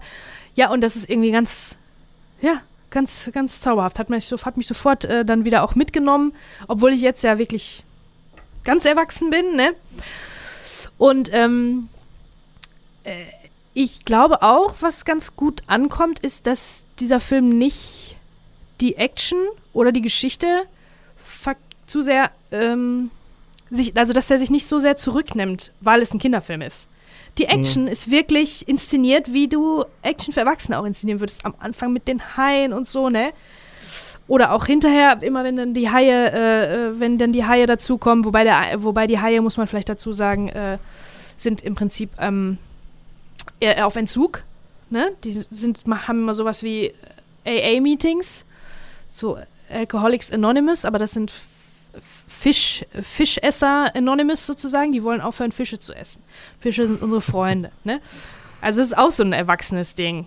Ne? Das, also, da haben, können Erwachsene, glaube ich, auch dann eher was mit anfangen, wie Suchtbewältigung und so, ähm, als Kinder möglicherweise. Also die, keine Ahnung. Und ich habe irgendwie das Gefühl gehabt, wie gesagt, dass die Action wirklich wie erwachsene Action inszeniert ist. Kannst du ja, du, ich verstehe, was, was, du meinst, glaube ich. Ne? Ist auch, ne? auch wirklich spannend. Auch spannend, auch, ja, genau. Richtig spannend. Ja. Und äh, es gibt halt auch so ein paar Sachen, die so wirklich auch nur für Erwachsene irgendwie sind. So, es äh, begibt sich einmal, dass die in so ein Minenfeld kommen. Und so, da ist halt so ein altes äh, Zweite Weltkriegs-U-Boot oder so untergegangen und in mhm. so einem mhm. Minenfeld, wo halt so Wasserbomben schwimmen. Ja. Das ist, für Kinder wird das halt ganz einfach erklärt, wie halt Fische das erklären würden, sagen, ja, diese großen Bälle, die darf man nicht berühren, weil dann ist irgendwie alles schlecht. Aber der Erwachsene, der es guckt, versteht das natürlich, weil der den Hintergrund kennt, aber es ist auch für Kinder verständlich, weil halt auch Fische das ja auch nicht wissen, worum es da geht. Mhm. Da ist dieser Kniff, finde ich, dass es Tiere sind und so, auch ganz clever irgendwie, weil das so für beide was hat und für beide verständlich ist. Aber auch eine super spannende, intensive Szene dann ja. daraus ja, ja. wird. Das stimmt. Ja, und, und davon äh, hat der Film so viel auch. So. Es gibt ja auch dann äh, im Menschenreich, sag ich mal, da in der, in der ist ja so eine Zahnarztpraxis, wo neben genau. Dann, äh, im, im Aquarium landet. Und da ist auch so viel Humor für Erwachsene wieder dabei, weil dann wieder ne, man sein Kind zum Zahnarzt bringt und so, dass er keinen Bock drauf hat und so. Das ist ja. wirklich viel, so dieses Eltern-Kind-Ding wird da viel bedient irgendwie. Und da Voll, auch, auch, dieser Spagat zwischen, zwischen ähm, Overprotection äh, und aufs Kind aufpassen und ziehen lassen. Das ist, glaube ich, so das Hauptthema von diesem ganzen Film, weil das natürlich mal in der Vater äh, lernen muss einerseits will er sein Kind immer beschützen, beschützen, beschützen, aber andererseits muss er es natürlich auch irgendwie dann mal ziehen lassen, damit er, ne? Und der ja. kann, und der kleine Fisch, der kann Sachen, was der Vater ihm noch nicht zutrauen würde und dann kann er es doch, dann ist er doch stark, ne? Und das ist halt so ein Spagat, den Eltern äh, gut kennen. Ja. ja. Und bleib bei mir, aber sei frei und. Ne? Ja. ich finde noch ein ganz schönes Element ist, die Fische, die im Aquarium sind, die schmieden ja auch einen Plan, um auszubrechen, nämlich durch äh, quasi den Abfluss äh, eines Waschbeckens wollen die entkommen, mhm. weil sie glauben, ja, alle Abflüsse münden ja irgendwann ins Meer oder ins, in ein Gewässer. Und das ist ja auch sowas, was man seinen Kindern erzählt, wenn die sagen, ja, wenn du Toilette abziehst, wo geht denn das hin? Ja, geht in, in, in Fluss oder ins Meer. Wird man denen ja so erklären. Du erklärst ja nicht, ja, ja, ja. erstmal Klärwerk und hier und da. Ist auch so schön, dass die, diese Fische eigentlich immer so diese kindliche Sichtweise so auf alles haben, weil die sich äh. das alles nicht erklären können. Stimmt. Und wir als Erwachsene wissen natürlich, dass da mehr dahinter steckt. Aber das hat übrigens auch dazu geführt, dass ganz viele Kinder äh, ihre Fische äh, im Klo runtergespült haben, um Hab sie zu befreien. Habe ich auch gelesen, quasi. ja. Und die, die, die also die Clownsfisch-Kaufrate äh, ist bis ins Unermessliche gestiegen. Explodiert, ja. Ist völlig explodiert, aber das ist natürlich, das sind natürlich ähm, Salzwasserfische. Ja. Die sind da viel schwieriger zu halten. Dafür braucht man ja ein Salzwasser-Aquarium auch. Ne? Ja. Das ist ja ganz anders. Und wenn du die dann ins Klo schmeißt, dann ist äh, ja, dann ist Sense. sowieso weg. Genau, also es ist nicht wie so ein normales Aquarium oder so ein Glas für einen Goldfisch oder so, ne? Ja. Die sind schon ähm, ein bisschen anspruchsvoller. Naja, auf jeden Fall sind dann ganz, ganz viele arme Clownsfische gekauft worden und ja, und auch andererseits, wie du sagst, ganz viele im Klo runtergespült worden. Ja. ja. Tja. Deswegen ist er ab 6 und nicht ab 0. Ja. Wäre es noch schlimmer gewesen. Nein, aber ja, vielleicht hätte er ab 12 sein sollen. Ähm, das Einzige, was ich sagen muss, also ich meine, Dori, müssen wir vielleicht nochmal drüber sprechen, ist ein ganz großer Charakter. Das ist der, der Fisch, der mit äh, Marlin die ganze Zeit unterwegs ist und sie hat da gar nichts von. Also die ist so ein ganz purer, reiner Charakter irgendwie. Die hat da überhaupt nichts von, sich der Gefahr auszusetzen. Die macht das einfach aus der Güte ihres Herzens. Oh, die hat überhaupt keine, keinen Grund, ne, das ja, zu machen. Das und das ist dann, ähm, so ist sie halt geschrieben, so als Figur, dass sie einfach gut ist. Dass sie einfach, wenn einer das wenn ein Fisch sagt oder da traurig guckt und sagt, uh, alles ist doof, dann geht sie hin und sagt, wie kann ich dir helfen? Und dann macht sie das. Das ist Ja. auch wirklich ganz toll. Die und die so, vergisst so wie halt Sid alle in paar Ice Minuten Age, ne? Ist einfach So, so, die genau. hat keinen keinen Ja, ja. hinterhältigen Plan, keine, keine bösen Absichten, nichts, die ist einfach, einfach nett. Genau, die ist einfach nett und äh, vergisst immer alles. Und äh, augenscheinlich, man meint am Anfang, die ist ein bisschen doof. Dabei kann die ganz, ganz viele Sachen im Laufe des Films, stellt sich raus, ähm, die keiner ihr zugetraut hätte. Zum Beispiel lesen oder Walisch. Und Walisch, muss ich sagen, finde ich albern. Das ist die einzige Stelle im Film, da, wie die dann Walisch spricht. Ach komm. Da, ist ich finde das, nein, Doch, nein. Ich mag das. Ich mag das. Nein, ich weiß noch, wie im Kino auch alle gelacht haben und so. Das war witzig, weil ich fand das gar nicht. Das, da da geht es mir dann ein zu weit. Das ist dann mir ein bisschen. Das ist für Kinder. Ja, aber, okay. ähm, aber ich mag dass, ich dass, sie, äh, dass die liebe Dori in der Lage ist, Walisch zu sprechen, äh, ist dann auch nochmal eine coole Überraschung und dass sie halt Ja, viel kann, was sie selber auch nicht weiß, was sie selber sich Ja. nicht zutraut. Die sind ganz, ist so ganz unbedarft. Und ähm, ich finde auch ja, Anke alle lernen Engelke voneinander. macht das ganz toll. Das ist, ist auch so schön, ne? Alle lernen voneinander, Charaktere genau. wachsen, alle sind na, am Ende des Films andere, als sie am Anfang des Films waren. Irgendwie. Ja. Das Das stimmt. einfach schön, ja. richtig toll geschrieben. Ich glaube, das ist die Haupt die Hauptsache wirklich, wie die Charaktere auch dann, wie du sagst, aneinander wachsen. Das ähm, anders als bei Intelligent Job, den ich ja ja. vorher, also wo, wo, wo nix, wo keine Entwicklung irgendwie so richtig dabei ist. Und hier, obwohl es nur in Anführungsstrichen Kinderfilm ist, hat man darauf wirklich Wert gelegt. Das ist wirklich sehr liebevoll gemacht von vorn Ja. bis hinten. Findet Nemo, unbedingt gucken. ja ist für es alle ist was. Ist für alle, wirklich. Für groß, für klein und ähm, ne? Wirklich. Natürlich das ist ein ganz toller. Abo enthalten, aber echt einer der großartigsten äh, Pixar-Filme, die ja wirklich im Großteil auch alle sehr gut sind. Aber Ja. der sticht auch echt, ist echt gehört zu den Top-Filmen. Nachfolger nicht so geil, findet Dori. Den habe ich, glaube ich, so- gar nicht gesehen. Ja, werden wir vielleicht irgendwann mal drüber sprechen, aber den fand ich nicht so super. Aber findet Nemo ist über jeden Zweifel erhaben. Aber ich finde Anke Engelke auch, äh, also ich weiß, dass ich die damals echt Fantastisch. fand. Die hat ja damit Ja. angefangen, auch mit ihren Synchronrollen. Danach hat sie viele gemacht noch, glaube ich. Die macht ja jetzt sogar auch, die ist ja Marge Simpson, Ja, ja seit nach Jahren dem Tod schon, von Elisabeth Volkmann. Aber ich glaube, damit fing das alles so ein bisschen an, ne? Ja. kann sein. Ja, super Film. Super. Ja, top, top, top. Härter könnte ein Kontrast gar nicht sein. Denn jetzt kommt Freddy vs. Jason. Oha, okay. Ist, äh, ja, ein Horrorfilm. Ein äh, quasi Spin-off-Film, der die beiden ähm, Horrorfilmreihen um Freddy Krueger und um Jason Voorhees äh, miteinander verbindet. Ähm, kurz zum Hintergrund, also Freddy Krueger, es ist die Nightmare on Elm Street-Reihe. Da habe ich sogar früher mal als Kind äh, ein paar von gesehen und fand die furchtbar gruselig. Aha. Ähm, Freitag der 13. ist die Reihe von Jason Voorhees, wo er quasi der Killer ist. Habe ich noch nie einen von gesehen. Ähm, ich glaube, von Freddy Krueger gibt es zehn Filme. Jason Voorhees hat, glaube ich, zwölf Filme mittlerweile. Aber ich weiß auch nicht, ob er in allen auch mitspielt. Keine Ahnung, ich habe mir das so ein bisschen eingelesen. Ihr wisst, ich habe überhaupt keine Ahnung von Horrorfilmen, aber äh, ja, so viel konnte ich jetzt herausfinden. Freddy Krueger ist eine Figur, das ist, glaube ich, ein. ach, ich, sie erklären es auch in dem Film nochmal, aber ich habe es jetzt schon wieder so einigermaßen verballert. Das ist irgendwie ein Typ, der in der Nachbarschaft irgendwie die Kinder entführt hat oder was weiß ich, oder belästigt oder wie auch immer, sodass irgendwann die Eltern dieser Kinder in der Elm Street Rache an ihm nehmen und ihn verbrennen, woraufhin er quasi zu so einem übermenschlichen, übernatürlichen Wesen wird, das Kinder in deren Träumen heimsuchen kann und auch dann ihnen in der realen Welt Verletzungen zufügen kann, bis sie umbringen kann quasi. Und das geht, funktioniert wohl nur bei Kindern oder bei, ja, ja, glaube ich, bis zum Erwachsenenalter irgendwie. Und äh, SG funktioniert halt auch nur im Traum, nicht in der realen Welt quasi. Dann gibt es Jason Voorhees, das ist äh, so ein klassischer Killer-Typ, so ein, keine Ahnung, zwei Meter großer Typ, das ist der mit dieser Hockeymaske, kennt der mit einer Machete.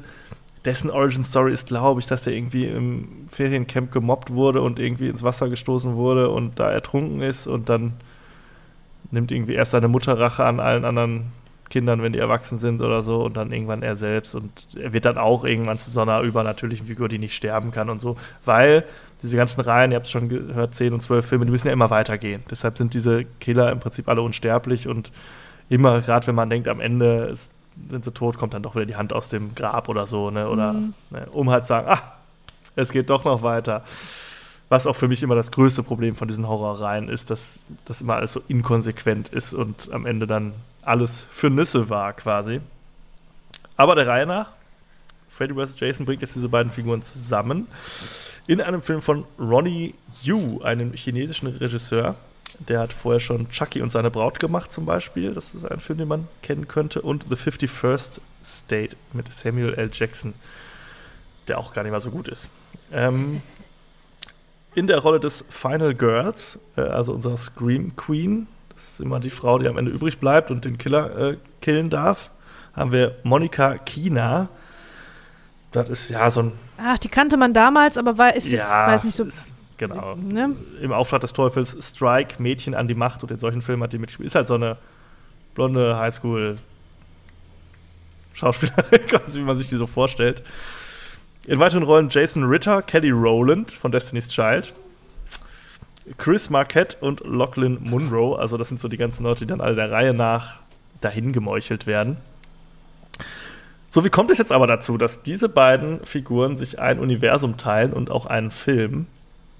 Es ist so, dass Freddy Krueger, der ja nur im Traum äh, quasi sein Unwesen treiben kann, in Vergessenheit gerät beziehungsweise an Macht verliert, weil ähm, ja man damals nach seiner nach seinen Gräueltaten quasi alle überlebenden Jugendlichen in eine Klapse gesteckt hat, wo die ganz viel auch wach bleiben müssen, damit die nicht pennen und man einfach das Tod geschwiegen hat, damit halt die Kinder sich nicht weiter diese Legende erzählen und dann davon Albträume haben, damit er halt quasi seine Macht nicht ausüben kann.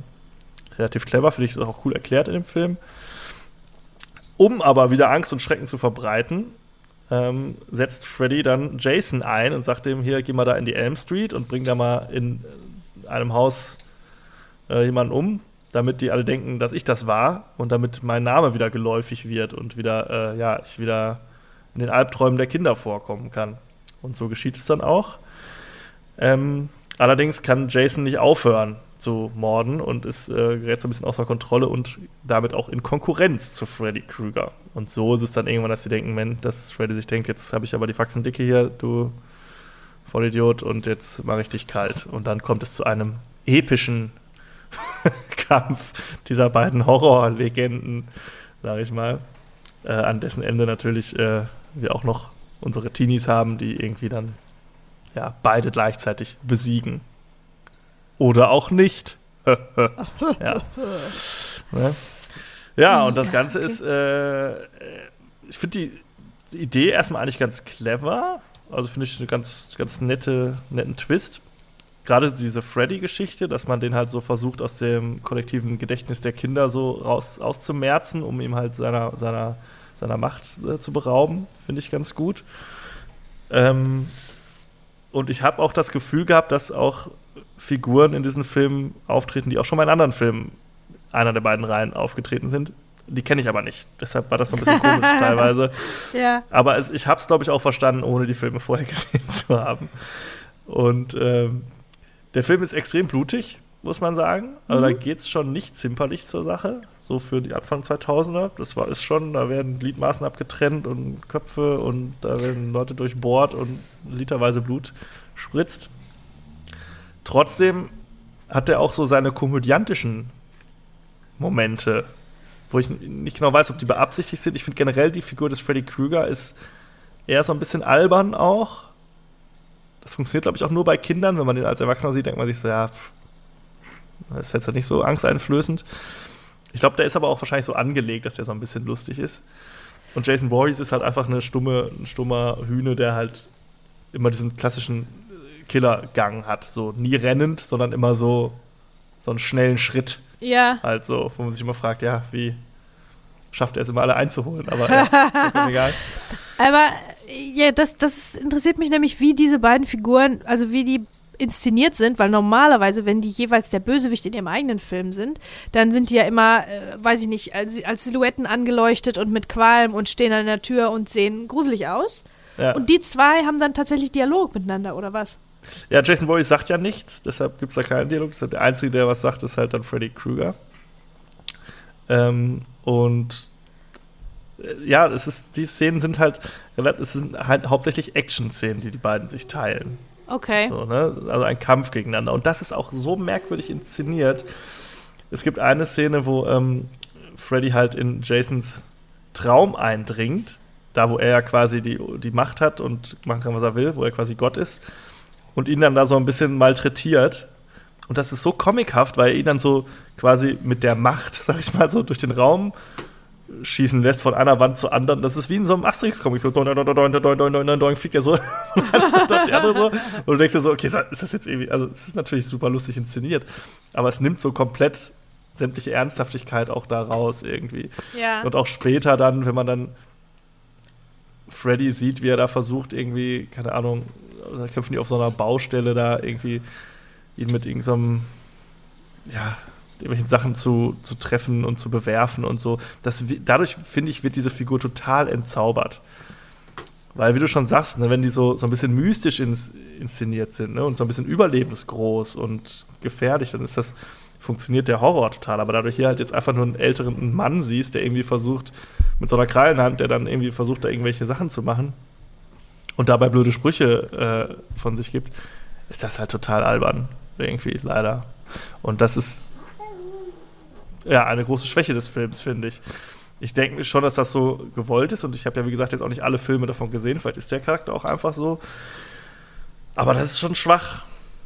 Irgendwie. Dazu kommt, dass der Film erbärmlichste Computereffekte hat. Ja. Also es gibt da so ein paar Effekte, teilweise auch äh, irgendwelche äh, Gliedmaßen, die abgetrennt werden und so, die da, wo das dann nicht praktisch gemacht wurde. Das ist wirklich unterirdisch. Also das habe ich lange nicht so schlecht gesehen. Das ist mit, mit das Schlimmste, was ich seit wir diesen Podcast machen gesehen habe. Hör auf. Das Nee. ist wirklich erbärmlich. Ganz erbärmlich. Also ich glaube, Also dafür allein ja, lohnt es sich Resident eine Evil wird vielleicht noch drankommen und äh, vielleicht noch Spy Kids.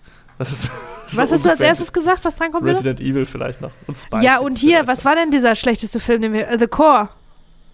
Ach, Core. stimmt, ja, den Musst hab du ja gucken. gesehen. Aber, ja, Musst du okay. gucken. aber okay, dann, dann, dann reiht er sich halt ein in diese Ja, ja. Riege an furchtbaren Spezialeffekten, also digitalen Effekten. Immer wenn es dann praktisch zur Sache geht und da äh, hier Blut in äh, literweise spritzt, dann ist das auch gut gemacht, ne?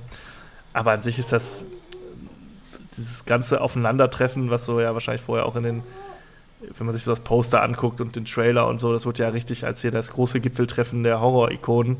Ja. Ist das schon, ich meine, der Film ist knapp 93 Minuten lang. Da ist auch noch ein bisschen viel Plot am Anfang und wenn es dann wirklich am Ende so die letzte 20 Minuten auf die Fresse gibt, ist das halt echt lame. Es ist halt auch, ja, es ist ja wie immer bei diesen Filmen, wo irgendwie versus ist.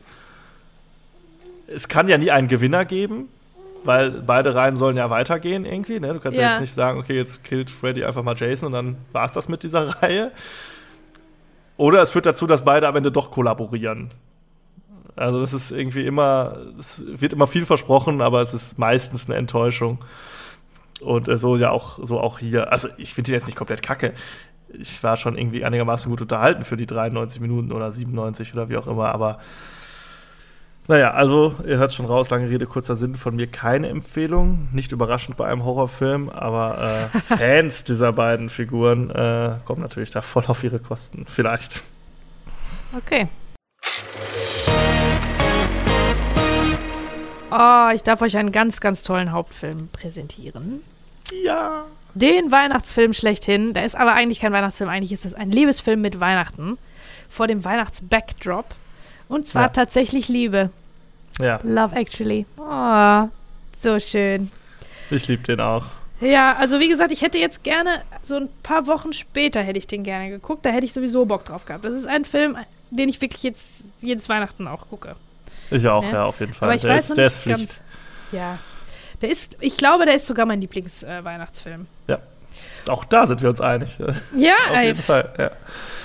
Was, worüber reden wir denn jetzt noch? Ja, okay. ja, also äh, tatsächlich Liebe. Äh, das ist ein Episodenfilm. Der ist relativ lang. Der ist 2 Stunden 15 lang. Mhm. Ab 6. Ähm, und ja, der ist von Richard Curtis. Und Richard Curtis ist derjenige, der diesen, diese britischen Romcoms gemacht hat, als Autor, ne, wohl bemerkt. Der hat fast, also er hat ganz viel geschrieben und weniger äh, Regie geführt und der hat vier Hochzeiten und ein Todesfall geschrieben und Notting Hill und ähm, was gibt's da noch in diesem Fahrwasser? Yesterday, den fand ich zum Beispiel auch richtig gut. Mhm. Ähm, der ist relativ, der ist dann wieder neuer und Mamma Mia hat er geschrieben und äh, äh, ja, also halt so. Ein Meister seines Fachs. Ein Meister seines Fachs, genau. Romantic Comedies. Bridget Jones, das war's. Genau, das wollte ich noch sagen. Die Bridget Jones äh, ähm, Filme. Ähm, war der auch äh, federführend. Und ja, und in diesem Stil, Mr. Bean, ne? in diesem Stil ist auch dieser Film, also der verbindet im Prinzip alles äh, an britischen Romantic Comedies, was man mag. Auch die Schauspieler, also die man kennt. Hugh Grant und Colin Firth zum Beispiel ganz an, an vorderster Stelle. Ähm, die waren ja bei Bridget Jones auch dabei.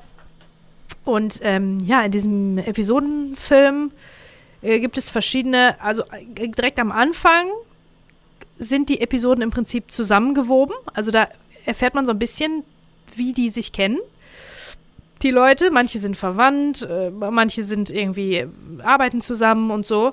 Aber dann gehen die quasi alle ihren eigenen Weg die Episoden, und kommen dann nochmal zusammen. Ne, werden nochmal zusammengeführt, aber das ist jetzt nicht so wie bei anderen Episodenfilmen, dass dann zum Schluss Überraschung der große Knall ist, wie die alle zusammengehören. Das ist nebensächlich. Im Prinzip folgt der Film den verschiedenen, den Liebesgeschichten auf verschiedene Arten und Weisen von, von ganz vielen Leuten. Also die Eröffnung ist zum Beispiel direkt am, am Flughafen von Heathrow. Das ist auch sogar echtes Material, wie Leute sich wiedersehen und sich freuen. Ganz viele verschiedene Leute, ähm, Mütter und Töchter und äh, alte Bekannte und Ehepaare und äh, Liebespaare und so weiter, ähm, die sich dann in die Arme fallen. Und Hugh Grant gibt ein äh, wunderschönes Voice-Over, ähm, wie schön denn die Liebe ist und wie man am Flughafen sehen kann, dass, ja, dass die Liebe überall ist. Dass Liebe tatsächlich überall ist. So ist der, der Satz. Dein, dein führt das. Ja, und da gibt es jetzt viele, äh, viele verschiedene Episoden mit vielen tollen Darstellern. Wenn ich das mal ähm, umreißen dürfte für euch. also, wir haben Hugh Grant und Martin McCutcheon. Äh, Hugh Grant, bra brauche ich euch nichts erzählen, About a Boy, ne? Der spielt im Prinzip sich selber, spielt die Rolle, diese typische Hugh Grant-Rolle, die er immer spielt. Und hier ist er aber der Ministerpräsident. Der neue Ministerpräsident von England in äh, hier Downing Street ähm, zieht er dann gerade ein und äh, fängt jetzt an, äh, in der Politik äh, sich gütlich zu tun. Und dann lernt er die Hausdame Natalie kennen und dann finden die sich so ein bisschen gut und verlieben sich und so. Ja, ja das ist eigentlich so, finde ich, von all diesen Episoden so diese klassischste Rom-Com-Story, die die haben. Genau, es gibt genau. so diesen Meet-Cute am Anfang, dann gibt es irgendwann das kleine Missverständnis ja. und dann gibt es am Ende die große von Zuschauern beklatschte Kussszene und so. Also das ist so der klassische Rom-Com-Stoff, finde ja. ich. Dann haben wir noch Kira Knightley, äh, Fluch der Karibik, wisst ihr. Ähm, Chiwetel Ejiofor. Puh, Chiwetel Ejiofor. So ist der Name. Ihr habt den auch sicher schon mal gesehen, der ist aber schwer auszusprechen. Ähm, das ist ähm, der Schauspieler, der Hauptdarsteller von 12 Years, 12 Years a Slave. Ähm, und Andrew Lincoln, das ist der Walking Dead Hauptdarsteller äh, Rick aus Walking Dead. Ähm, die ähm, haben eine Dreiecksgeschichte im Prinzip. Zwei von denen heiraten und der andere ist der beste Freund und der beste Freund verliebt sich in die Braut seines besten Freundes. Ne? Sprechen wir nochmal gleich einzeln drüber, glaube ich, über die Episoden, inwiefern ja. die vielleicht auch ein bisschen problematisch sind aus heutiger Sicht. Oh, ähm, dann haben wir noch äh, Martin Freeman und Joanna Page. Martin Freeman kennt ihr aus der Hobbit und außerdem aus Sherlock. Sherlock, genau. Und ähm, der ist der amerikanische Ulf sozusagen bei The Office, beim ja. amerikanischen, ne, Quatsch, beim britischen Stromberg. Britische. Genau, beim Original Stromberg, The Office. Dann haben wir noch Liam Neeson. Auch wieder groß. Also sie sind ja einer größer als der nächste, ne? Dann haben wir noch Liam Neeson aus äh, Schindlers Liste unter anderem. Und jetzt ganz groß geworden mit den Taken-Filmen. Ne? 96 Stunden und so. Ja, Im Alter zum Actionstar gereift. Ja, voll. Also ganz groß, da war er wirklich ganz große, ganz große Klasse, Liam Neeson.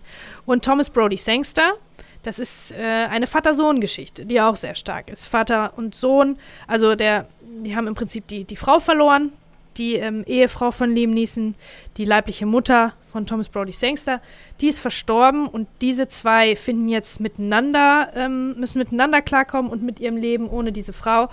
Ähm, äh, und im Verlauf dieser Episode verliebt sich der kleine Junge in ein Mädchen aus seiner Schule und möchte ihr gefallen und lernt für sie Schlagzeug spielen. Und auch das mündet in einem ganz großen musikalischen Finale. Ja. Äh, aber im Prinzip ist hier die, die, die Liebe ist eher in der Vater-Sohn-Geschichte, finde ich. Also ich verstehe Ja, das eher so als. Vater-Sohn-Geschichte.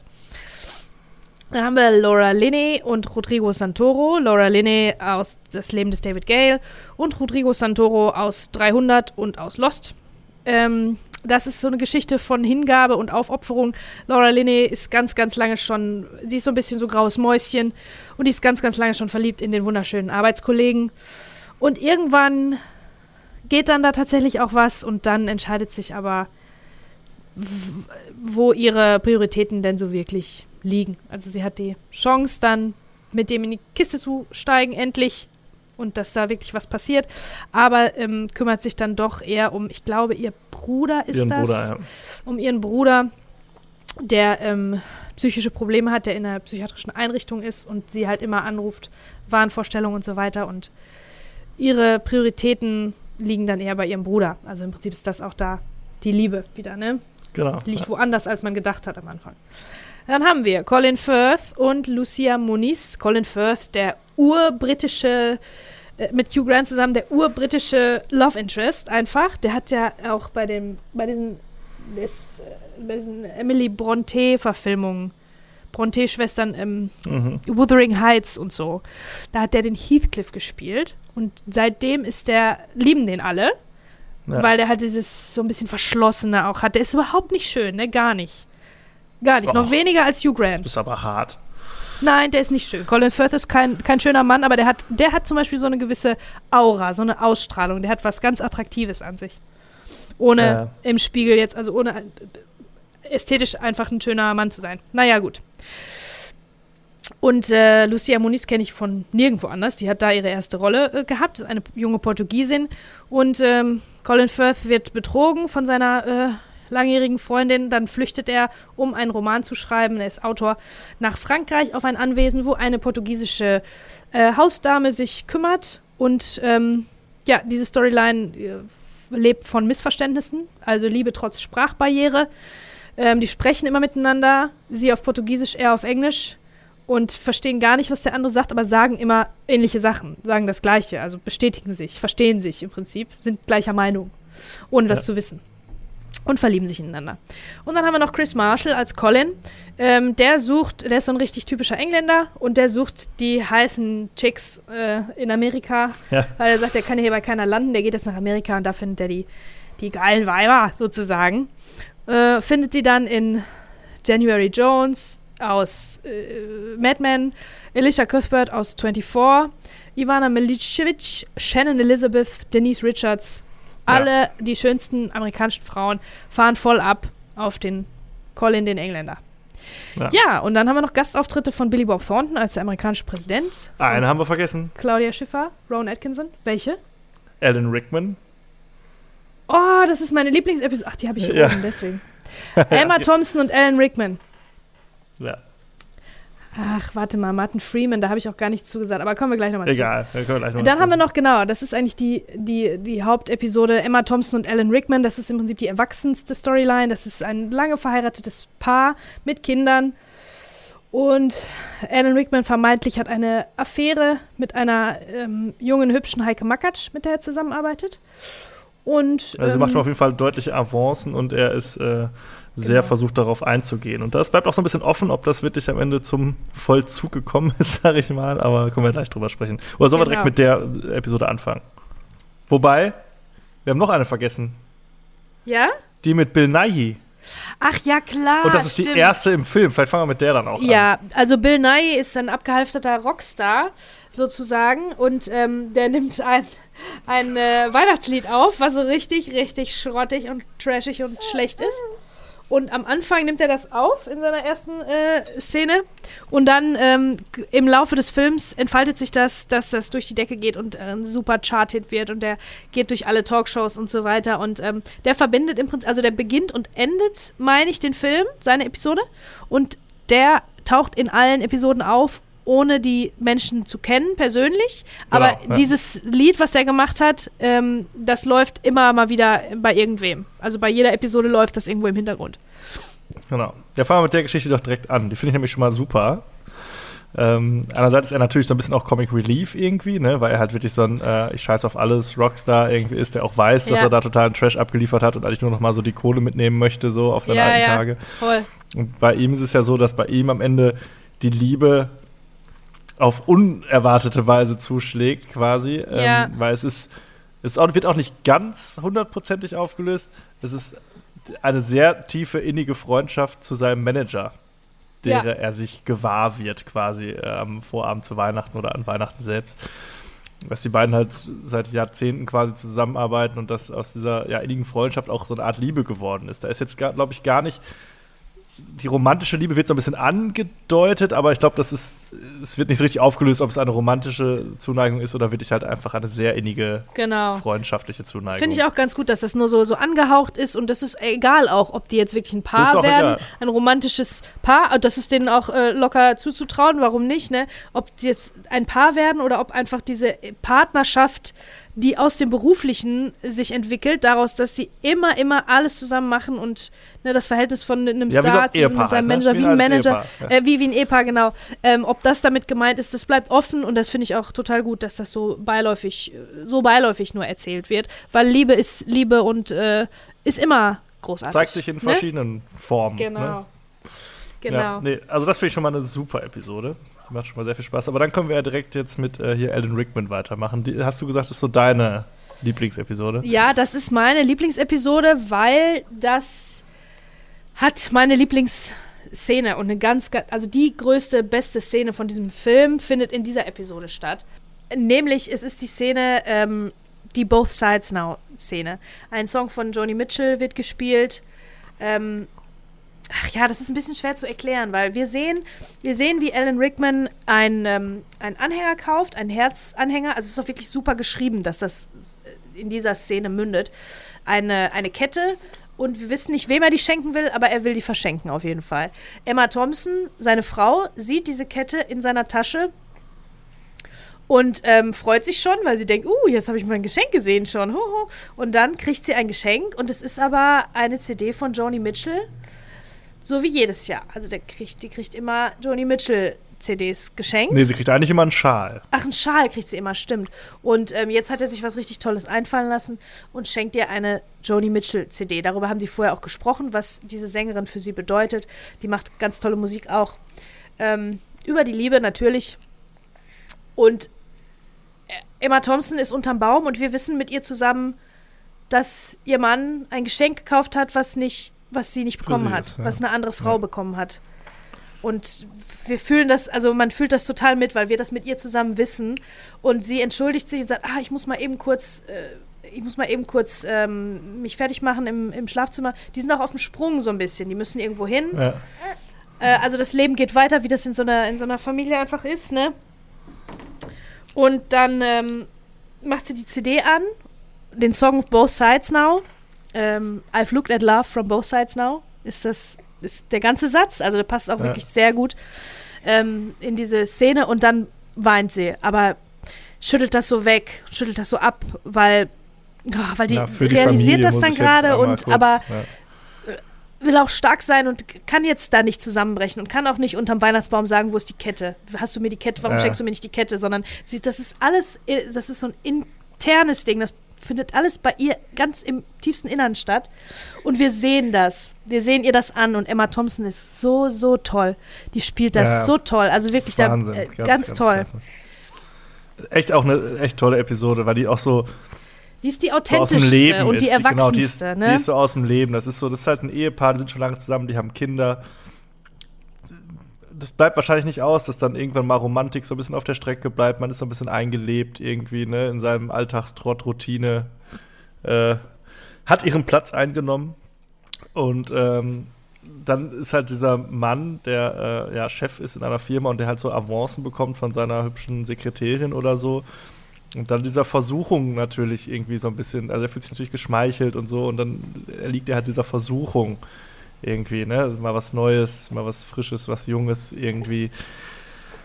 Und das ist so auch so unglaublich menschlich, ne? Natürlich irgendwie. Und ich Ja. finde das beides. Und, Und- ich finde aber auch ja. gut, dass äh, hier äh, es auch offen gelassen wird, ob es wirklich, ob er sie wirklich am Ende betrogen hat, ob es nur das Geschenk zu Weihnachten war. Der Verdacht liegt nahe, dass da auch mehr passiert ist, aber es wird auch nicht, es wird nie ausgesprochen irgendwie. Und Mhm. das ist halt, wie du schon sagst, es ist so eine unglaublich authentische Geschichte, weil das, glaube ich, viele nachvollziehen können auch irgendwie. Genau. Also beide Seiten ja, und natürlich. äh, Emma Thompson äh, halt hält den ganzen Laden am Laufen da irgendwie, ne? Kümmert Ja. sich um alles und ist so, so eine richtige. Die heißt sogar Karen. Die ist eine Karen, leider. Nein, aber die ist äh, eine, eine gute, nette, witzige äh, Karen, die da alles am Laufen hält und die Geschenke kauft für alle und so weiter. Und ähm, ja, das ist halt wirklich stark. Die sprechen später auch nochmal so ein bisschen abstrahiert darüber, ohne dass Genau, sie ja. jetzt sagt, ähm, du Arsch, was hast du mir angetan? Ähm, so ganz, ganz dezent und ganz erwachsen sprechen die darüber. Voll. Und auch ja. da ist Alan Rickmans Reaktion so, dass man auch, man kann mit ihm auch mitfühlen, irgendwie so ein bisschen, ne?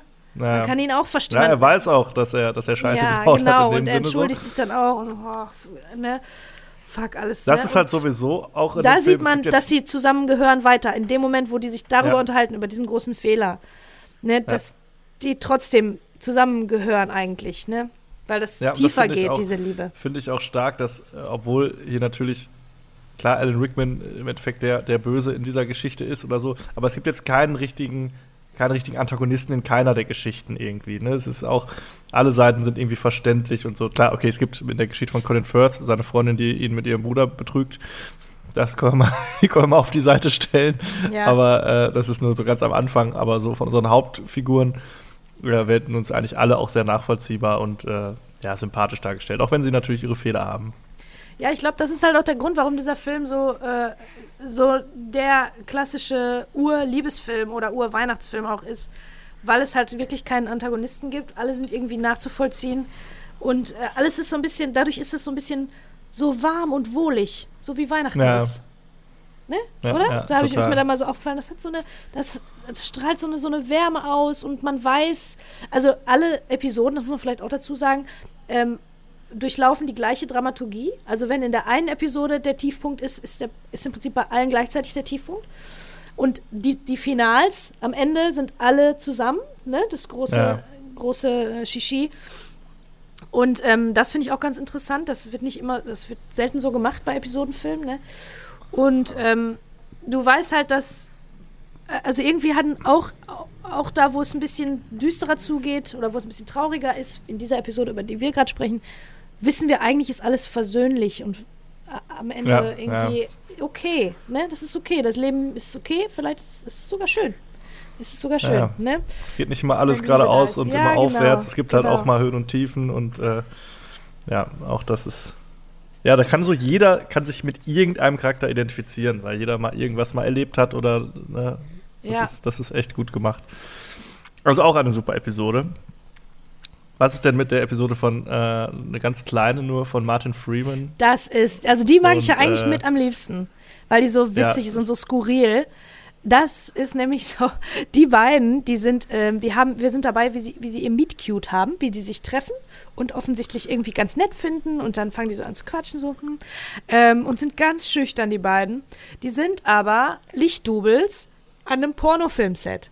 Das heißt, ihre ganzen Dialoge, die, ah, ähm, Entschuldigung, ähm, möchtest du vielleicht mit mir mal essen gehen oder so? Ich weiß ja nicht. So voll schüchtern sprechen die immer, aber die sind dabei nackt und äh, vermeintlich in kompromittierendsten äh, Positionen, in irgendwelchen Sexstellungen, weil die halt Lichtdubel sind für, für ein Porno. Und das finde ich so geil. Also Dieser Kontrast, der ist wirklich, ist wirklich witzig. Macht das natürlich Ja. skurril und ähm, die spielen das wirklich toll auch. Die sind so Ja, ganz ja, schüchterne Leute irgendwie, aber immer nackt. Und Ja, ja. b- bämsen dann, tun dann so, als ob die irgendwie, äh, ne? Ist auch immer so ein bisschen Doggy Comic Relief. Ist auch eine, Ja, eine ganz kleine, voll. ganz kleine Episode, immer nur, die so Genau. zwischendurch nur so eingewoben wird. Auch ziemlich straightforward. Sie lernen sich kennen, gehen zusammen aus, erster Kuss, sind zusammen. So ganz ohne Ja, Hindernis, ja. aber halt dieses Skurrile dabei. Ne? Mhm. Und das ist halt auch irgendwie so schön. Also auch ganz, ganz toll. Lustige Idee einfach, das da noch so einzuweben. Ja, ja, stimmt. Irgendwie. Ähm, Ja, Hi Highlight natürlich auch äh, die Geschichte mit Alan Rickman und äh, dem Sohnemann. äh, Liam Neeson meinst du? Äh, Liam Neeson und dem Sohnemann. Genau. Äh, Stiefsohnemann. Ja, die ist auch richtig gut. Da ist halt ein kleiner Junge, der verliebt sich und dann versucht er, ähm, seine Freundin, also das, Mädchen zu beeindrucken, lernt Schlagzeug spielen und der Vater macht das alles mit und kriegt keinen Schlaf mehr, weil der Junge äh, in der großen Geste ähm, ihr die Liebe beweisen will. Vorher guckt er mit dem Vater zusammen alle möglichen Liebesfilme, Titanic und so und ähm, ziehen sich das da alles rein. Ja, und das mündet in einem großen äh, Gesangsfinale, also eine große Aufführung, und das, Schulaufführung. Das Finale am, am, am Flughafen natürlich. Und am Flughafen auch nochmal, ne? Du Das denkst, ist das, das- ist schon das- das Finale. Und dann am Flughafen rennt er ihr noch hinterher und äh, gesteht, ihre, äh, gesteht seine Liebe und so. Also wirklich, äh, das ist auch was Tolles an dem Film. Kann man hier an diesem Beispiel sehen. Der ist sich wirklich auch nicht zu schade, ne, für irgendwas. Für also Kitsch. alles ist groß Ja. und kitschig und ähm,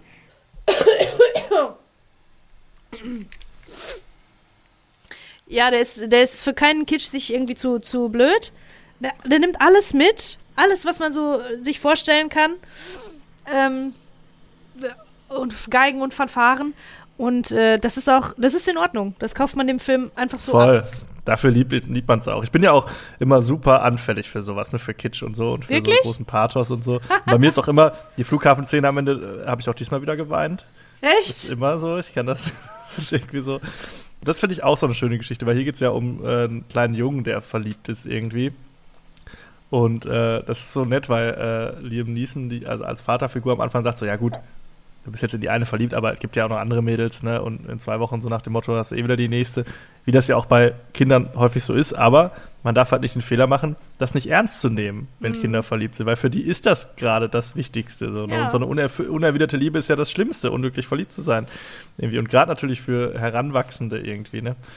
Und äh, das finde ich schön, dass er sich dann so drauf einlässt und dann so voll äh, ihn da supportet. Und das Payoff ist natürlich großartig da am Ende. Da kann sich ja jeder rein versetzen. Da hätte man doch früher auch mal den Mut zusammengenommen und äh, seinem Jugend- oder Kinderschwarm mal äh, wirklich äh, sich gegenübergestellt, gesagt, so du, dich finde ich ganz toll oder so, ne? Ja, weil darum geht es am Ende nicht. Darum, es geht ja es geht nicht darum, dass, dass er die dann heiratet, die, die er jetzt verliebt ist, sondern wie er lernt, mit der Liebe und mit seinen Gefühlen umzugehen. Dass dieser kleine Junge lernt, trau dich. Du kannst Ja. dir das sagen. Und ob es jetzt die ist oder die in nächstes Jahr oder übernächstes oder wenn man 30 ist, die, die es dann wirklich wird, ne, der Umgang mit den eigenen Gefühlen ist ja das, was er dadurch lernt von seinem Vater und dass der Vater ihm ihn ernst nimmt, wie du sagst, und ihm hilft. Weil, Ja. egal Ja, was er da möchte, das ist auch Liam. Neeson auch als absoluter Sympathieträger in der Rolle natürlich. Ja. Also das ist echt, wo man denkt, ach, was für ein toller, toller Papa da irgendwie. Ja, also ja. auch, ja, auch schön. Super Dynamik auch die beiden irgendwie. Das, das klappt auch echt Stimmt. ganz gut. Den jungen Thomas Brody Sangster, den hat man tatsächlich im Nachhinein noch gesehen. Der ist zu dem Zeitpunkt Thrones, hier, ne? genau, ist er 13 und der ist einfach immer, immer 13 geblieben. Ne? Also Ja, der ist acht Jahre später nochmal als 13-Jähriger gecastet worden, sozusagen. Der hat auch bei ähm, beim Damen Gambit mitgespielt. Das ist so eine Serie, die gab es auf Netflix Ah, ja, okay. mit Anya Taylor-Joy. Die war auch sehr, Ja. sehr erfolgreich. Und ja, wie du sagst, Jojen Reed in Game of Thrones. Und da, als er diese Rolle gespielt hat, war er 26 und spielt dann Ja. einen 13-Jährigen. Und weil er einfach so ein, ne, immer Babyface hat. Babyface behalten hat, genau. Ja, Ja, aber richtig stimmt. gut. Ja, auch super tolle Episode. Ich glaube, du hast ja gerade schon angekündigt, es gibt auch äh, kom äh, kompliziertere Episoden. Ich glaube, du sprichst auf die Die Dreiecksbeziehung an Dreiecksbeziehung, wahrscheinlich. genau. Die ist ein bisschen, ähm, ja, besprechenswert auf jeden Fall. Kira Knightley ist die Braut von Chiwetel Ejiofor. Und die sind ein ganz, ganz, ganz beiläufig schwarz-weißes Paar, was ich total toll finde, in der Zeit, ne, Ja. vor 20 Jahren. Das spielt überhaupt keine Rolle, dass ähm, er schwarz ist und sie weiß. Das ist einfach so. Und das finde ich total super. Ähm, die haben einen, also er hat einen besten Freund, Andrew Nickel. Nick, nicht Nickel. Lincoln. Lincoln. Andrew Lincoln. Und ähm, der ist verliebt in diese Braut. Jetzt sagt er das aber nicht und macht dann nichts, sondern der filmt zum Beispiel auf der Hochzeit, also der filmt ein bisschen auf der Hochzeit und dann Kira Knightley kommt irgendwann zu ihm und sagt, hey, ich habe gesehen, du hast gefilmt, äh, unsere Bilder sind irgendwie alle doof, kannst du mir das Material mal zeigen? Er so, nee, ja, nee, nee, nee.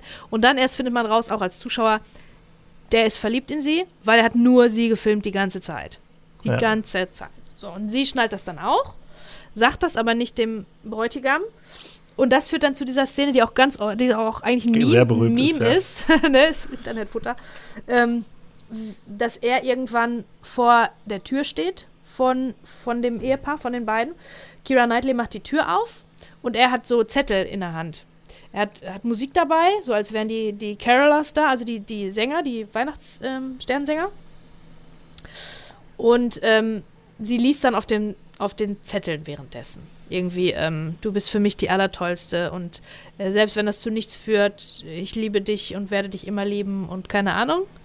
Ja. Das ist natürlich Borderline Stalking irgendwie. Ne? Der ist auch nicht so, hm, also irgendwie ist das ein bisschen viel. Er ist schon- auch Andrew er Lincoln hat damals Creep. schon gesagt, Ja. seinen Charakter findet er nicht so sympathisch. Der hätte den eigentlich ein bisschen weniger creepy äh, gerne gehabt. Also der hat das schon auch äh, so, so gesehen.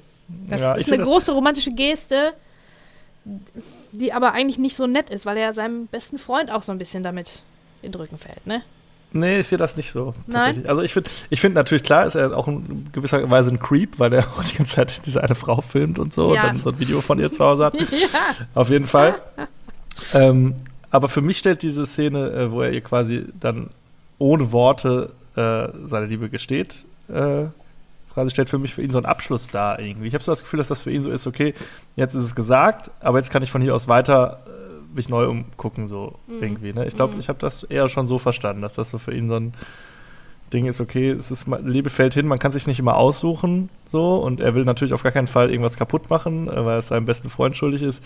Aber er sagt so, unausgesprochen ist halt irgendwie auch für alle Kacke. Und deshalb sagt er es einmal, aber dann ist das für beide auch so, okay. Aber er erntet ja dann sogar noch, das ist natürlich auch vielleicht ein, ein Kuss von ihr, Mhm. aber ein, einen freundschaftlichen Kuss, glaube also es ist jetzt kein, ne, kein Rummachen da oder so, sondern er kriegt einen Kuss von ihr. Ich glaube, das ist so mit für Zunge. ihn.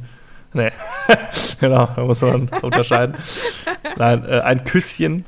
Und ähm, ich habe das Gefühl, dass das für beide Figuren so ein Abschluss ist. So, es ist jetzt mal ausgesprochen, aber jetzt können wir auch äh, das dann vergessen quasi Mhm. irgendwie. Und deshalb finde ich das gar nicht so problematisch. Aber ja, es ist natürlich im Endeffekt eine problematische Situation. Ne, wenn man sich jetzt vorstellt, was davor passiert sein mag, was vielleicht auch danach noch passiert.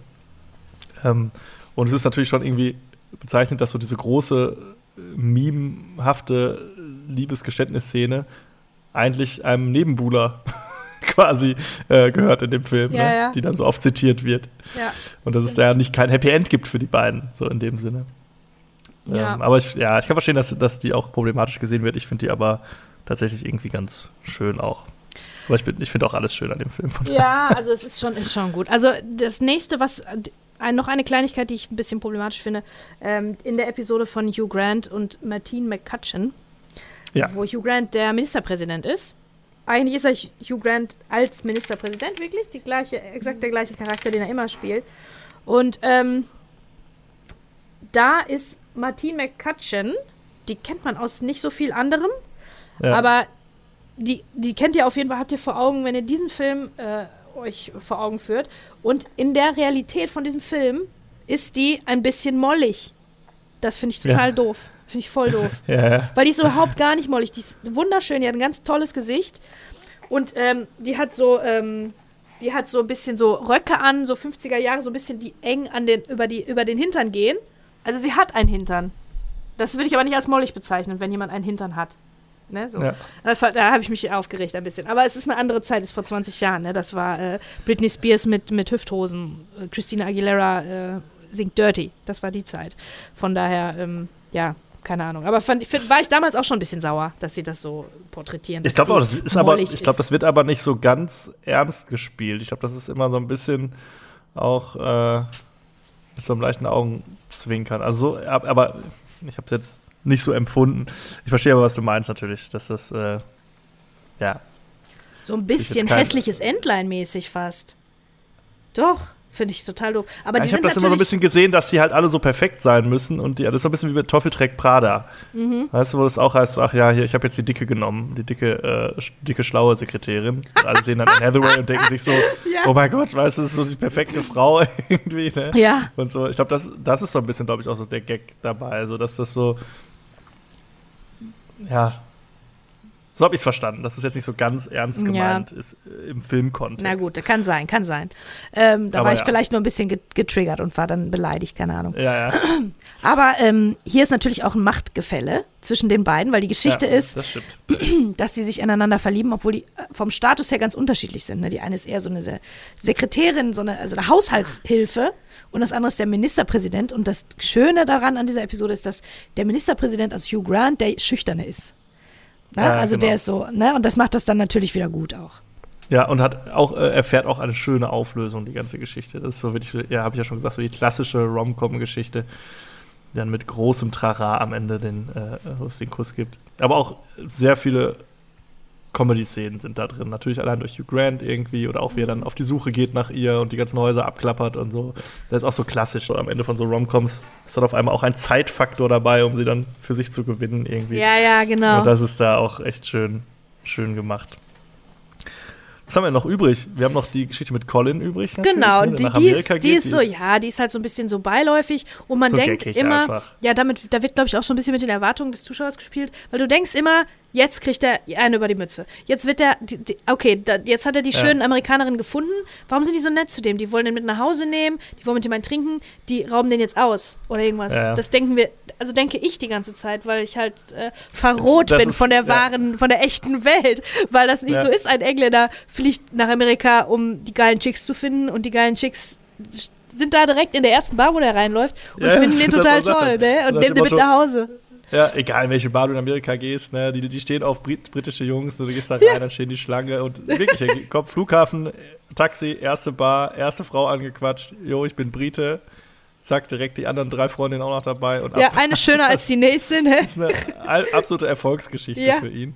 Also, und äh, ja, das ist, natürlich, das ist natürlich aus dem Reich der Märchen, ja, des Weihnachtsmärchens, äh, aber trotzdem irgendwie auch könnte man jetzt auch irgendwie übel neben dem Film, nach dem Motto, ach ja, ist ja total sexualisiert und so und hier die Frauen nur so als dumme, äh, was weiß ich was. Aber irgendwie finde ich, nimmt man das dem Film, oder ich nehme es dem Film nicht übel, weil ich finde das irgendwie eine ganz, die ist auch sehr klein, die Geschichte. Ich glaube, die kommt nur dreimal in drei Instanzen oder so, oder drei oder vier Instanzen kommt die überhaupt vor. Genau. Und man und dadurch, gönnt es, halt man so, gönnt so unrealistisch ja, übertrieben ist, total. ist es halt auch so, ja, komm, kann man schlucken. Ja, man gönnt es Colin halt auch, ne? Weil der ist, der ist lieb, der ist in Ordnung, der ist harmlos, der, der, der tut nichts, ne? Ähm, und ähm, ja, dann freuen wir uns, dass er die, die wunderschönen Frauen findet. Ja. Und äh, zu guter Letzt, glaube ich zumindest, haben wir die, äh, nee, wir haben noch zwei Geschichten. Wir haben noch die ähm, mit Colin Firth. Ach ja, ja, die finde ich äh, auch äh, ganz, ganz gut. Die reißt einen mal so ein bisschen raus, finde ich, weil man ja auch raus, also nicht mehr in England ist dann plötzlich. Ja, das, das ist anderes, sehr losgelöst. Genau, das ist losgelöst, da ist anderes Wetter, das spielt woanders. Ähm, aber nichtsdestotrotz, ach, Colin Firth ist immer, ist immer super, ne? Ist auch in seinem Element. Es spielt auch die Rolle, die er immer spielt, im Prinzip. Ne? So ein bisschen, so, so einen gutmütigen, bisschen trotteligen, ein bisschen schusseligen äh, Typen. Äh, ja. Und auch das ist, hat ein fulminantes Finale mit einem Heiratsantrag, obwohl die noch nie ein Wort miteinander gesprochen haben. So ungefähr. Ja. Trotzdem, Heiratsantrag, die Familie steht dabei, die ganze das Stadt, ganze Dorf ist, das ganze auf, Dorf ist, ist mitgekommen, Applaus und also, ne, ja. fängt noch die Band an zu spielen, alles. Also wirklich, der Film der schämt sich wirklich kein bisschen, ne? Ja, ja. Alle Truppen mitzunehmen. Ja, auch sehr schön. Und äh, um das Ganze rund zu machen, ja, die Geschichte mit dem erkrankten Bruder. Die so, fand eigentlich die tragischste ja, Geschichte des Ganzen, aber irgendwie auch auch, auch sehr schön, so ja. von ihrer Message her. Die fand ich halt auch immer, die fand ich, glaube ich, früher immer ganz gut, weil da ist so ein bisschen das, das graue Mäuschen, ähm, was es dann doch mal endlich schafft, was abzukriegen einen abzukriegen, ja. den Schönen. Und ähm, dass dieser schöne Mann, den sie so vergöttert aus der Ferne, Interesse an ihr hat. Das finde ich, äh, finde ich gut, ne? Weil das, also die, dass da erzählt wird, dass es auf mehr ankommt, natürlich, als irgendwelche Äußerlichkeiten und wer hier jetzt am lautesten ist und so, ne? Dass so, ein, so eine, so eine, ähm, so eine Anziehung ähm, da, da durchaus da, durchaus überraschend sein kann, wen man jetzt irgendwie anziehend findet, ne? Ja, voll. Ja, ja und, und, dann halt die, ja. die Tragik daran, dass sie halt in dem Moment, wo sie glaubt, quasi alles zu bekommen, dann aber doch ihre Prioritäten so setzt, dass sie sich für die Liebe zu ihrem Bruder entscheidet in dem Fall. Ne? Mhm. Wobei ja nicht gesagt ist, dass es dann zu Ende ist mit ihrem, äh, mit ihrem Lover da, mit ihrem Ja. Love Interest. Aber es wird natürlich impliziert, dass sie äh, auch in den folgenden Szenen, dass sie dann halt, ja, sich dafür entschieden hat. Ja, dass sie halt aber auch, dass sie auch keinen keinen Platz vielleicht hat, keine Kapazität so richtig in ihrem Herzen für oder in ihrem Zeitplan, äh, ne, in ihrem Ja. Terminkalender eigentlich gar keinen Platz hat für, für ein Ja, eigenes. aber es wird einem auch nicht als ja, es ist negativ ein bisschen verkauft. traurig für sie, weil sie so ein bisschen ihr Leben, Ja. ihr eigenes Leben so auf Halde setzt, ne? Ja, ja aber es, ich finde, es wird jetzt nicht so, so verkauft, dass das für sie eine Niederlage wäre, sondern Nein, es ist nein. eher so ein, äh, es ist okay, so wie es ist. Ja. irgendwie. Ja, also es ist klar, dass wir den beide empfehlen zu Weihnachten. Guckt ihn vielleicht ein bisschen später, als wir ihn jetzt geguckt haben, aber äh, ja, Ja. ist eigentlich Pflichtprogramm für jede Adventszeit. Ja. Und die Liebe ist einfach magisch, ne? Selbst die echte, authentische, wo es nicht immer, wo nicht immer alles äh, Gold ist, was glänzt, selbst dann ist Liebe was Tolles und was Magisches und das weiß der Film wirklich toll zu transportieren. Ja.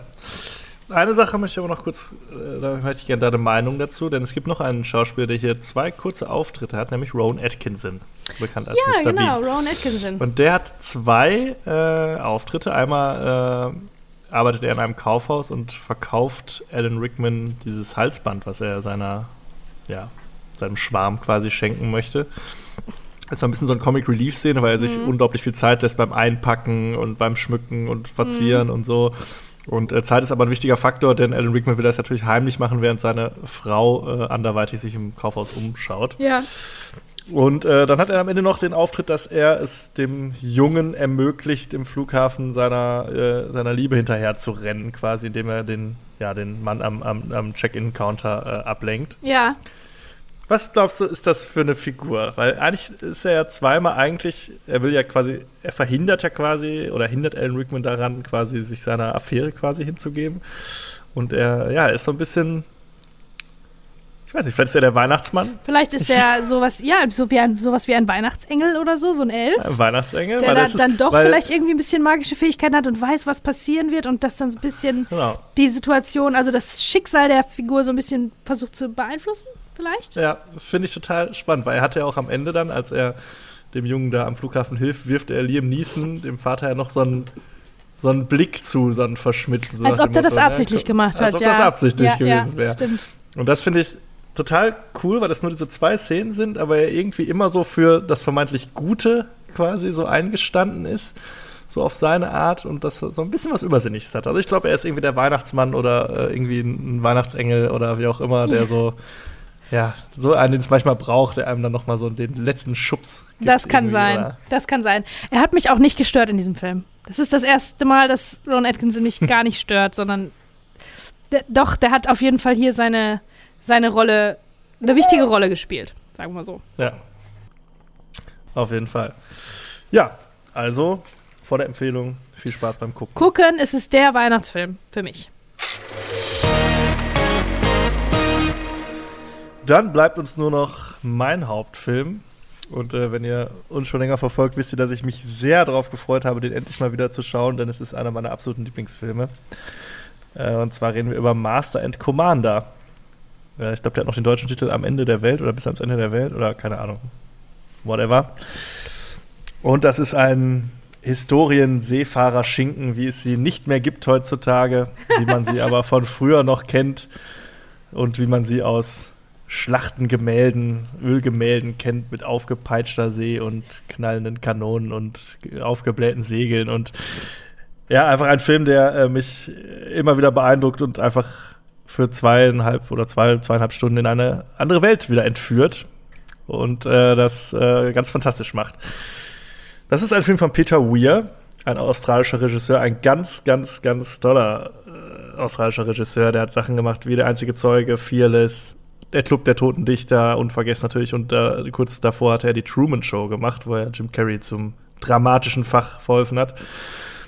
Und äh, ja, ein ganz toller äh, Regisseur, nie einen Oscar gewonnen, hat aber 2022 den Ehren-Oscar bekommen für sein Lebenswerk und der hat wirklich eine ganz tolle Filmografie. Also die kann man, auch wenn das jetzt nicht alles die 10 von 10 Filme sind, die sind alle gut, kann man eigentlich alle irgendwie gucken. Und er ist auch ein Grund dafür, dass überhaupt dann manche Schauspieler solche, in solchen Filmen mitspielen, weil sie halt mit ihm arbeiten wollen, weil sie ihn so toll finden.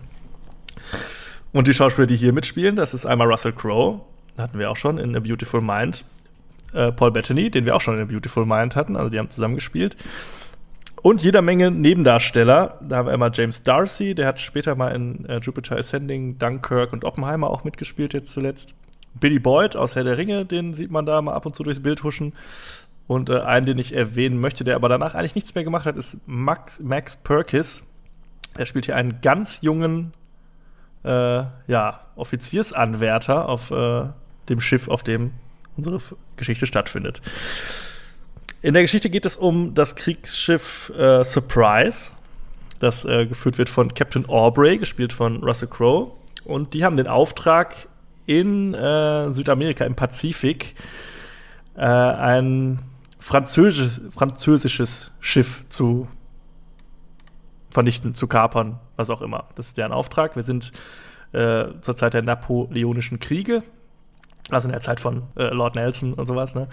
Und, äh, und, ja, das ist im Prinzip die ganze Geschichte. Und das Ganze ist dann in guter Tradition von auch so U-Boot-Filmen von früher, so ein bisschen so ein Katz-und-Maus-Spiel irgendwie. Da gibt es jetzt keine krassen Wendungen, da gibt es keinen großen Twist am Ende, kein, kein Spiel mit doppeltem Boden, sondern es ist einfach eine Geschichte, eine ziemlich geradlinige Geschichte. In deren Zentrum allerdings auch die Freundschaft äh, der beiden Figuren von Russell Crowe und Paul Bettany stehen. Russell Crowe, der Kapitän, der Militär, der äh, sehr viel altmodisch auf Recht und Ordnung besteht, auf Disziplin und auf seine Mission. Und auf der anderen Seite Paul Bettany, der den ja, Chirurgen an Bord dieses Schiffes äh, spielt und äh, der sehr an, ja, an Wissenschaft interessiert ist und äh, der auch ja, so ein bisschen wie äh, so ein bisschen seinen Captain Ahab auch davon abhalten will, zu sehr all in zu gehen und das Leben seiner, seiner Mannschaft zu gefährden. Also die Geschichte des Films ist eigentlich passt auf den Bierdeckel, aber was so spannend an. Das sind oft die besten ist, Filme, ne? Wo die Geschichte Das sind oft die besten Filme, genau. Und das ist das Spannende an, oder das Interessante an diesem Film ist, finde ich, wirklich, dass er einen wirklich in diese Zeit und in diesen Mikrokosmos ein Schiff vor 200 Jahren auf offener See reinzieht irgendwie. Und das äh, zieht mich immer wieder in seinen Bann. So, das ist auch so ein bisschen episodisch erzählt. Da gibt es mal hier eine kleine Episode, dann da mal was, was passiert. Und ähm, von der ersten bis zur letzten Minute lässt er mich nie los. Für mich, also man kann dem vielleicht vorwerfen, dass er zwischendurch mal so einen kleinen, so ein bisschen dahin plätschert, so, wenn es dann aufs Finale zugeht. Aber ich finde das alles total spannend, weil es halt auch so ein, ja, einem so einen Blick gewährt und so unglaublich authentisch wirkt. Du kanntest den noch nicht? Ich kannte den Wie noch nicht. Ich habe den direkt als erstes geguckt, nachdem wir das letzte Mal aufgenommen haben. Ähm, ich fand den ganz gut. Ich war jetzt nicht so begeistert wie du. Ich glaube, das ist so, so für Jungs ist das, ne? Also es ist so ein Jungentraum, irgendwie auf dem Schiff zu sein und das ist halt so ein Mikrokosmos, in dem man dann drin ist, aber ich bin gar nicht sicher, ob ich da drin sein will. Ob dieses, diese Realität auf so einem auf so einem Schiff zu der Zeit, ob das, also das äh, ist jetzt keine Welt, die mich besonders anzieht, weißt du, wie ich meine? Ich glaube, das ist Ja, mich auch echt, auf gar keinen Fall. Also für mich wäre das ein absoluter für Jungs, Albtraum. Für Jungs vielleicht gemacht. Da ist ja auch keine einzige Frau. Finde ich aber auch gut, weil wo hätte die, warum hätte die da sein sollen? Es gibt ja so Neuauflagen vom Boot zum Beispiel, wo mit Teufel, auf Teufel komm raus Frauen reingeschrieben wurden, aber der Punkt ist ja bei das Boot, dass da irgendwie 20 Männer äh, nicht ans Tageslicht kommen. Das, davon handelt der ja. Film, ne? Deswegen ist das auch Schwachsinn. Da hättest du jetzt nicht irgendwie eine reinschreiben können. Ähm, aber das ist halt wirklich so ein, so ein, so ein, so ein Jungsfilm irgendwie. Ich finde den auch gut gespielt und äh, für so eine Welt, die, die mir eigentlich gar nicht, die mir so gar nichts gibt, hat er mich wirklich auch sehr mitgezogen. Also ich war da auch äh, drin und äh, die ganze Zeit dabei und ähm, wollte dann auch wissen, was, was mit den Charakteren so, was mit den Figuren so passiert und so. War auch besorgt immer um die und es ist halt es viel auch sehr gritty, ne? So, da wird ein ja. Arme abgehackt und keine Ahnung was. Ähm, ähm, ich finde Paul Bettany auch ganz, ganz stark. Den finde ich richtig ja. toll. Bei Russell Crowe bin ich mir nicht sicher, ob der gut gecastet ist. Äh, oh, doch, ich finde den schon super. Ich finde den da richtig super. Also ich sehe den generell ja. natürlich sehr gerne. Aber ich finde den da auch richtig, richtig gut. Ja. Also auch gerade auch im Zusammenspiel mit Paul Bettany, das ist auch wirklich so, das passt irgendwie. Da hatte auch Peter Weir erst große Bedenken. Er hatte Russell Crowe zuerst und Paul Bettany hat gedacht, ja, die hatte man jetzt ja schon in Beautiful Mind zusammen gesehen, ob das jetzt so Stimmt, clever ist. Ja. Aber das hat ihn so überzeugt, so die ersten Screen-Tests mit den beiden, dass er hat, das passt irgendwie, ne? Mhm. Ich kann noch ganz kurz was zum Hintergrund erzählen. Das ist äh, basiert auf einer Romanreihe mhm. von Patrick O'Brien. Es gibt insgesamt 20 Bände. Äh, posthum kam dann noch ein 21. raus. Ist aber eher so aus so Notizen und sowas so zusammengeklaubt. Und da geht es halt in allen Geschichten um äh, diesen Kapitän und diesen Arzt. Es geht eigentlich hauptsächlich um diese Freundschaft von den beiden und was die halt so natürlich für Sachen erleben. Und ähm, diese, die Idee für diesen Film, die lag schon zehn Jahre lang irgendwie bei den Produzenten im, im, äh, im Schrank. Und äh, man hat dann Peter Weir dazu gewinnen können mit einem ganz besonderen Pitch. Man ist dann zu ihm hingegangen und hat ihm äh, ein Säbel in die Hand gegeben und Peter Weir wusste direkt Bescheid, weil er natürlich schon so ein bisschen von dem Projekt gehört hatte, sagte, ah, das ist jetzt hier Patrick O'Brien, ne? das soll ich jetzt machen. Und äh, hat er gesagt, ja, I want you to take command, hat er dann oh, zu ihm gesagt und hat ihm diesen Säbel gegeben. Und da hat Peter Weir erstmal gedacht, ja, eigentlich hatte er nicht so Bock drauf, weil ähm, er hat gesagt, wenn, dann würde er auch lieber einen von den mittleren Romanen nehmen und nicht den ersten. Er hat jetzt hier den zehnten, glaube ich, genommen. Und ähm, ja, hat dann aber mal so gedacht, ist mal losgezogen, ist mal nach England gefahren, hat sich da mal so im Museum umgeguckt und hat dann da ein so ein altes Schiff gefunden, die HMS Rose. Und ähm, hat dann aber auch rausgefunden, dass sie lustigerweise auch zu Verkauf steht, dieses Schiff. Und dann hat er sich gedacht, ja, okay, also wenn ihr mir dieses Schiff kauft und ich darauf drehen darf, dann äh, und ich den das Buch, was ich verfilmen möchte, auch verfilmen darf aus dieser Reihe, dann mache ich's. Und das hat man für ihn gemacht. Also man hat dieses Boot gekauft, dieses Schiff gekauft für anderthalb Millionen und äh, hat ihnen quasi die kreative Freiheit gewährt, das Buch auszuwählen, was er wollte. Ja, und so ging es dann los, ne? Und das war äh, natürlich ein Riesenaufwand. Die haben dieses Schiff noch umgebaut und hast nicht gesehen, ich habe mir noch. Es gibt ein ne schönes Making-of bei YouTube, das ist auch über zwei Stunden lang, wo das alles erklärt wird. Und ähm, da ist schon ordentlich äh, Aufwand reingeflossen. 150 Millionen Dollar Budget. Jetzt auch kein Pappenstiel, auch für die damalige Zeit nicht. Und ähm, war jetzt nicht so riesig erfolgreich, knapp über 200 Millionen nur eingespielt. Aber äh, ja, hat sich auf jeden Fall gelohnt, in meinen Augen. Aber das sollte, sollte noch mehr ähm, Teile davon geben, oder was? Eigentlich wollten die es, noch mehr machen? Genau, es ist immer mal so über eine Fortsetzung gesprochen worden. Der war jetzt aber auch nicht so super erfolgreich und es ist bis jetzt auch nichts passiert irgendwie. Und ich rechne auch eigentlich nicht, dass da noch mal was passiert. Weil das ist eigentlich nicht die Art, wie man noch Filme macht heutzutage. Also heutzutage wird das in irgendeinem, vor irgendeinem riesen Greenscreen und äh, ja, die hatten vor halt. Einer großen LED-Wand werden solche Sachen jetzt Ja, gemacht. oder so, oder genau, oder vor einer LED-Wand. Die haben halt wirklich einmal dieses Schiff gehabt, was sie so ein bisschen umgebaut haben, mit dem sie wirklich auf offener See gedreht haben. Und dann hatten sie noch ein Boot, also noch ein Replika davon, was sie auf so ein, auf so ein Gimbal gebaut haben, so ein riesiges, in so einen Wassertank direkt am Meer, dass man im Hintergrund halt immer so den Horizont sieht. Und dass du dieses, ja, dieses, so ein bewegliches Schiff quasi auf so einem Podest hattest. Also Riesenaufwand, aber äh, das wird man, glaube ich, heutzutage Einfach in diesem, ja. Und das ist halt auch irgendwie sowas, was ich glaube ich an diesem Film mag, dass das irgendwie noch so dieses Handwerk, dieses Handgemachte hat, dieses echte, so du spürst das richtig, was da passiert irgendwie. Das ist alles so greifbar und für mich ist das auch nicht, dass es das falsch versteht. Ich hätte gar keinen Bock auf so einem Schiff abzuhängen. Das ist für mich ein absoluter Albtraum. Aber mal da so reinzublicken und zu sehen, was das überhaupt bedeutet, ne? was da so wichtig ist, wie wichtig da Disziplin ist an Bord und was, was da Entscheidungen zu treffen gilt. Es gibt da du hast es gerade schon angesprochen, ganz am Anfang wird halt einer von diesen jungen Offiziersanwärtern, also das sind wirklich, wir reden ja von Zwölfjährigen oder so, ähm, die da quasi in leitender Position auf diesem Schiff arbeiten, weil die halt mal aus irgendeiner reichen Familie kamen oder so und dann halt so eine Offizierslaufbahn anstreben. Der wird beim allerersten Aufeinandertreffen mit dem feindlichen Schiff, wird er so schwer am Arm verletzt, dass ihm der Arm amputiert werden muss. So irgendwie, was auch schon in so einer richtig, ah, in so einer richtig harten Szene, wo man es richtig fühlt, irgendwie. Und ähm, ja, aber das ist halt so, der ist jetzt halt auf offener See. Was willst du jetzt machen, ne? Du kannst ihn jetzt da verrecken lassen oder du musst ihm halt jetzt, ne? Jetzt muss halt der Arm ab und jetzt hat der ne, keinen Arm mehr. Also du merkst halt, dass alles so, so eine Konsequenz hat, was mir so an modernen Filmen, so gerade so Marvel, Disney, so da fehlt mir so diese Konsequenz an allem, ne? Und wenn es da darum geht, dass einer über Bord geht in einem Sturm und du jetzt die Möglichkeit hast, okay, wir versuchen ihn zu retten, oder wir müssen halt das Seil jetzt kappen, damit unser Schiff hier äh, wieder vorwärts kommt. Was das für eine, eine Entscheidung, was für eine Tragweite das ist. Das gibt es auch in anderen Filmen, aber hier fühle ich das so richtig, weil du merkst so diese Aus diese, es gibt nicht die eine richtige Entscheidung so. Ja, und das ist so, das fasziniert mich so unglaublich an dem Film. Und das finde ich machen die Schauspieler auch richtig gut. Das klappt mit Paul Bettany und äh, Russell Crowe super, weil die ja so immer im Zwiespalt sind, so im, im quasi Duell gegeneinander, was ist jetzt der richtige Weg, was ist wichtig und beide auch voneinander lernen, dass beides irgendwie wichtig ist. Ne? Und ähm, ja, ich finde diese, diese, diese Schonungslosigkeit, das ist so das, was mich so fasziniert irgendwie. Mhm. Ja, stimmt. Also das ist wirklich, ist wirklich so.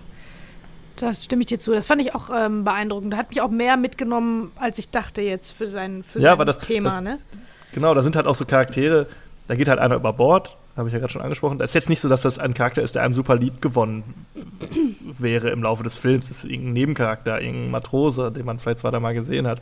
Aber du merkst trotzdem, wie wichtig jede einzelne Person irgendwie ist und wie, ja, was es für Entscheidungen zu treffen gilt, wenn du da irgendwie das Kommando hast. Ja. Irgendwie. Und das, also der Film ist furchtbar authentisch, soweit ich das beurteilen kann. Und ähm, ja, fasziniert mich einfach. Die haben ähm, die ganzen Darsteller übrigens für diese, für diese Matrosen, da sind ja, glaube ich, über 100 Leute auf so einem Schiff.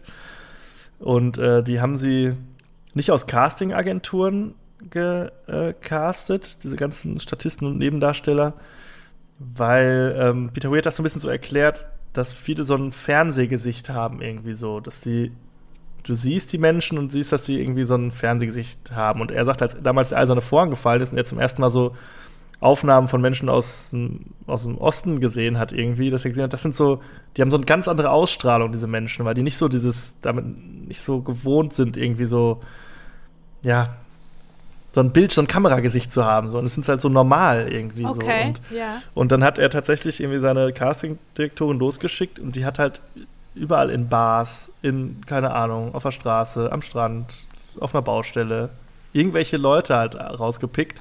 Auch von ganz unterschiedlicher Statur. Da waren farbige dabei, weiße dabei, groß, dick, dünn, bärtig, Glatze, alles. Und hat halt wirklich versucht, so ein, so ein Bild zu erzeugen von so ganz einfachen Menschen irgendwie. Und ich finde diese, Okay. es ist die ganze Zeit so eine wabernde Masse so im Hintergrund, weil auf diesem Schiff ja immer so ein reges Treiben herrscht. Ja.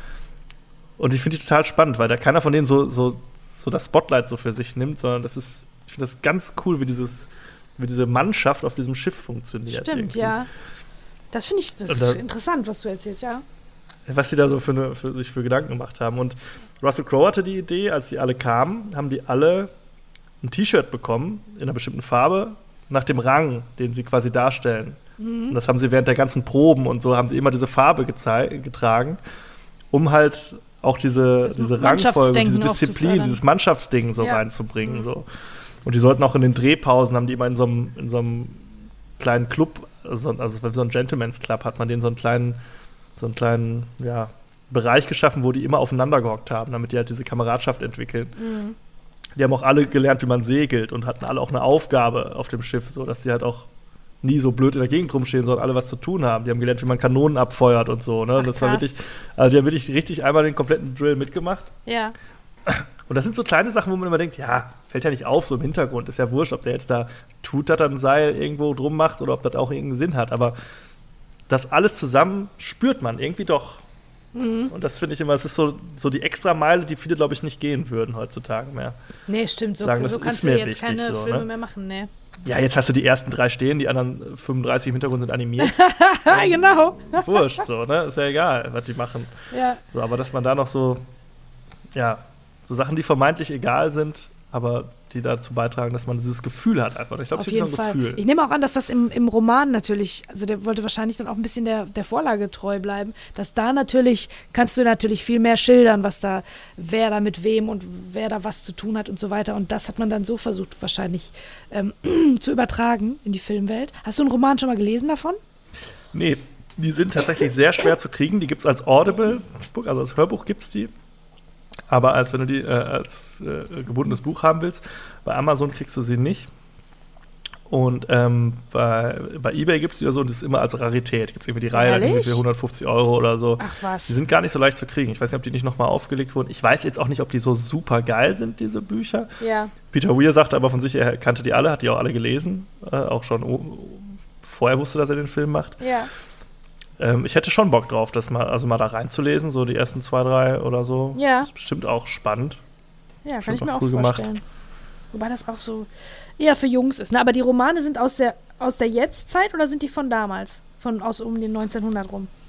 Die sind auch von damals, ja. Die also sind das, von das damals, okay. Mhm. Achso, achso, nee, nee, die, die, die, die Bü- Bücher sind von, boah, ich weiß gar nicht von wann. Der Autor ist schon verstorben, aber die sind, nee, die sind, nee, der, die wurden jetzt geschrieben im letzten Jahrhundert, aber äh, spielen auch genau zu der Zeit, wo Aha. wir es auch im Film sehen. Mhm. Okay. Also ich glaube, ein paar Jahre Unterschied und ein bisschen was ist da auch an der Story so ein bisschen gedreht worden, aber äh, im Endeffekt ist es ziemlich, glaube ich, werkstreu, Ja.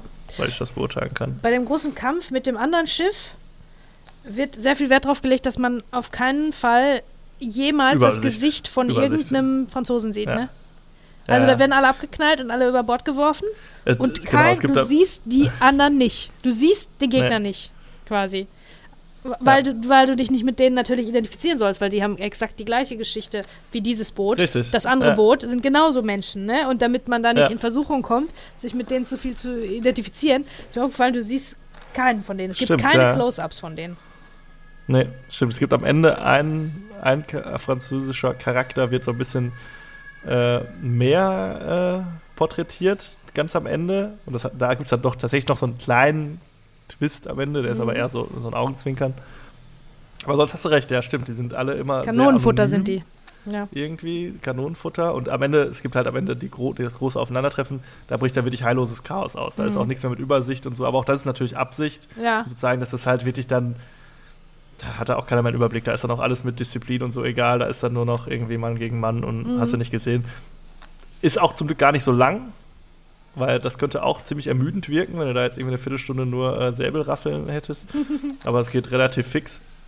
Das Spannende sind ja immer diese Aufeinandertreffen auf See. Und da gibt es auch eine so eine Szene, wo sie so des Nachts so ein, äh, so, so ein Bait, quasi so ein, ähm, ja, so ein Ablenkungsmanöver starten mit Lampen und so. Ja. Das ist auch, finde ich, eine sehr, sehr schöne Szene. Auch so eine kleine Episode wieder, die gezeigt wird. Die auch sehr schön ist irgendwie. Und äh, ja, einfach spannend gemacht. Also ich liebe den Film abgöttisch. Den richtig toll. Aber ich glaube, es ist wirklich nur so ein Jungsding. Kann sein, aber Ja, also ich verstehe alles, was du, was du sagst und bin auch bei dir, das ist wirklich gut gemacht und so, aber also, wenn du sagst, du liebst den abgöttisch, ich kann, also ich fand den jetzt irgendwie wirklich sehr durchschnittlich, muss ich Ja? sagen. Ja, ich bin nicht so, so mega begeistert. Der ist gut, aber weiß ich nicht. Ich glaube nicht, dass ich den noch ein zweites Mal gucken werde. Du guckst den relativ Ja. oft, sagst du, ne? Ja, was heißt relativ oft? Ich habe ihn jetzt lange nicht geguckt, weil ich aber auch wusste, dass ich ihn jetzt für einen Podcast äh, gucken muss oder darf und habe mich wirklich jetzt schon seit, glaube ich, zwei Jahren drauf gefreut. So, ich wusste, Ja. okay, dann kommt der und dann kann ich ihn endlich mal wieder gucken. Und äh, ja, es ist wahrscheinlich wirklich absolute Geschmackssache, wie ja immer. Mhm. Und ähm, man muss halt schon Bock drauf haben, ne? wenn man Ja. jetzt, also so Seefahrt und so, wie du schon sagst, das ist jetzt auch nicht für jeden spannend oder irgendwie interessant und so ein Historienfilm auch nicht für jeden. Ne? Ja, genau. Äh, ne, und das ist halt, und da ist jetzt auch nicht viel mit, ja, das, wie schon gesagt, die Story ist jetzt nicht, haut einen jetzt auch nicht vom Hocker irgendwie, ne? Ist so ein bisschen so das, das Zusammenspiel von diesen kleinen, vielen kleinen Puzzleteilen, die für mich das so perfekt ergeben. Ja, das ist Er doch schön. war von der Kritik sehr gelobt, der Film. ja. Ist jetzt bei IMDb, glaube ich, eine 7, irgendwas, 7,5, Oh, das ist 7,8. sogar- Also auch da eher so Durchschnitt. Ja. So, ich glaube, das ist so, ich glaube, so richtig kacke kann man den gar nicht finden, aber entweder findet man ihn super oder man sagt so, ja, war okay, habe ich gesehen, aber reicht jetzt auch. Ja, ja, genau. Ne? so ist das bei mir, stimmt. Ja. Ja, zwei Oscars bekommen, beste Kamera und bester Tonschnitt. Muss man auch sagen, Sound super geil. Also wenn man den mit einer Soundanlage gucken kann, sollte man das machen. Da ist doch und acht auch weitere Nominierungen. gar keine gekriegt. Musik, ne? Ganz Ja, oft gar ja. keine Musik. Und du hast auch oft diesen Moment, dass also die, die, unsere Hauptcharaktere spielen auch Instrumente ab und zu gemeinsam. Genau, ja. Und dass dann so die Musik, die sie spielen, dann so übergeht in den Soundtrack auf einmal. Das ist Mhm. auch ganz schön. Ja. Haben übrigens beide wirklich gelernt, die Stücke quasi Playback, äh, die Griffe nachzuspielen. Ja, ja, super. Ja, Ja. Auch schön. Ja. Wer, hätte es den Herrn der Ringe nicht gegeben, der mit elf Oscars aus elf Nominierungen rausgegangen wäre, hätte der hier mit zehn Nominierungen sicherlich ein paar mehr abgestaubt, aber Boah, so hat nur zwei gekriegt ja, am Ende. Ja. okay. Mhm. ja, also von mir eine ganz klare Empfehlung. Ich glaube, wenn man den noch nicht gesehen hat, sollte man den, kann man den schon mal gucken. Doch, das würde ich auch sagen. Ja, doch. Ist Kann man gesehen haben. Mhm. Ja, prima. Dann sind wir auch äh, wieder durch mit dem November und es bleibt nur noch ein Monat in diesem Jahr übrig, wo natürlich ich wieder den Herrn der Ringe besprechen werde. So viel kann ich schon mal sagen. Als Hauptfilm machen wir den, ja? um das Ganze zum Abschluss zu bringen. Ja, gut. Müssen wir Komm. nicht. Ich kann es Doch, auch, ich auch so machen. Wir Klar. schauen mal. Und ähm, ja, wir schauen, was es sonst noch so gibt. Ich glaube, da sind noch ein, allerlei coole Sachen. Und äh, ja.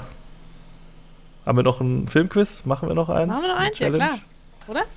Okay, da muss ich nur schauen. Äh, an underrated movie you want people to watch. Hatten wir das schon? Nee, finde ich gut. Ein äh, underrated, einen, einen unterschätzten Film, von dem du möchtest, dass Leute den schauen. Ja. Dann. Ja, habe ich ja schon gesagt. Verhandlungssache. Wir haben Okay. heute schon drüber gesprochen. Pass auf, ich Ja, habe bleib ich dabei. ich hab auch Bleib ich direkt dabei. einen. Ähm, Identität. Ja, stimmt. Ja, Ne? finde ich auch super. Ja, Kennt Ja, keiner, ging schnell. aber ist auf jeden Fall easy. sehenswert. ja. Muss man gesehen ja haben. ich bleibe auf jeden Fall bei Verhandlungssache aus den 90ern oder so. Also auf jeden Fall auch mal angucken. Und Identität stehe ich auch voll hinter. Ja. Beides würde ich beide empfehlen. Aber weißt du, ist, vielleicht darf ich zwei Antworten geben, weil es ist nämlich einer ähm, ähm, auf Netflix tatsächlich, der heißt Perfection. Und da war ich total überrascht, äh, wie schräg und äh, geil der war, wie sehenswert der war, weil den kennt kein Mensch, hat niemanden interessiert. Einfach so ein, so ein anderthalbstündiger, weiß ich nicht, wie das, wie das mir angeteased wurde, wahrscheinlich als Thriller oder so. Und dann habe ich den geguckt und der war ja sowas von schräg. Hast du den gesehen? Perfection? Nee. Nee, Guck aber dann nimm den doch. Dann, Dann nehme ich lieber den. Na gut, okay. okay. Ja, Perfection. perfekt. Super. Wir sind wieder sehr gespannt auf eure Antworten auf diese Frage. Und ihr könnt euch auch gerne natürlich zu den anderen Filmen äußern, die wir heute besprochen haben, was ihr davon haltet. Ja, und dann bedanken wir uns fürs Zuhören. Ja, vielen Dank und bis zum nächsten Mal. Tschüss. Filmzeitreise.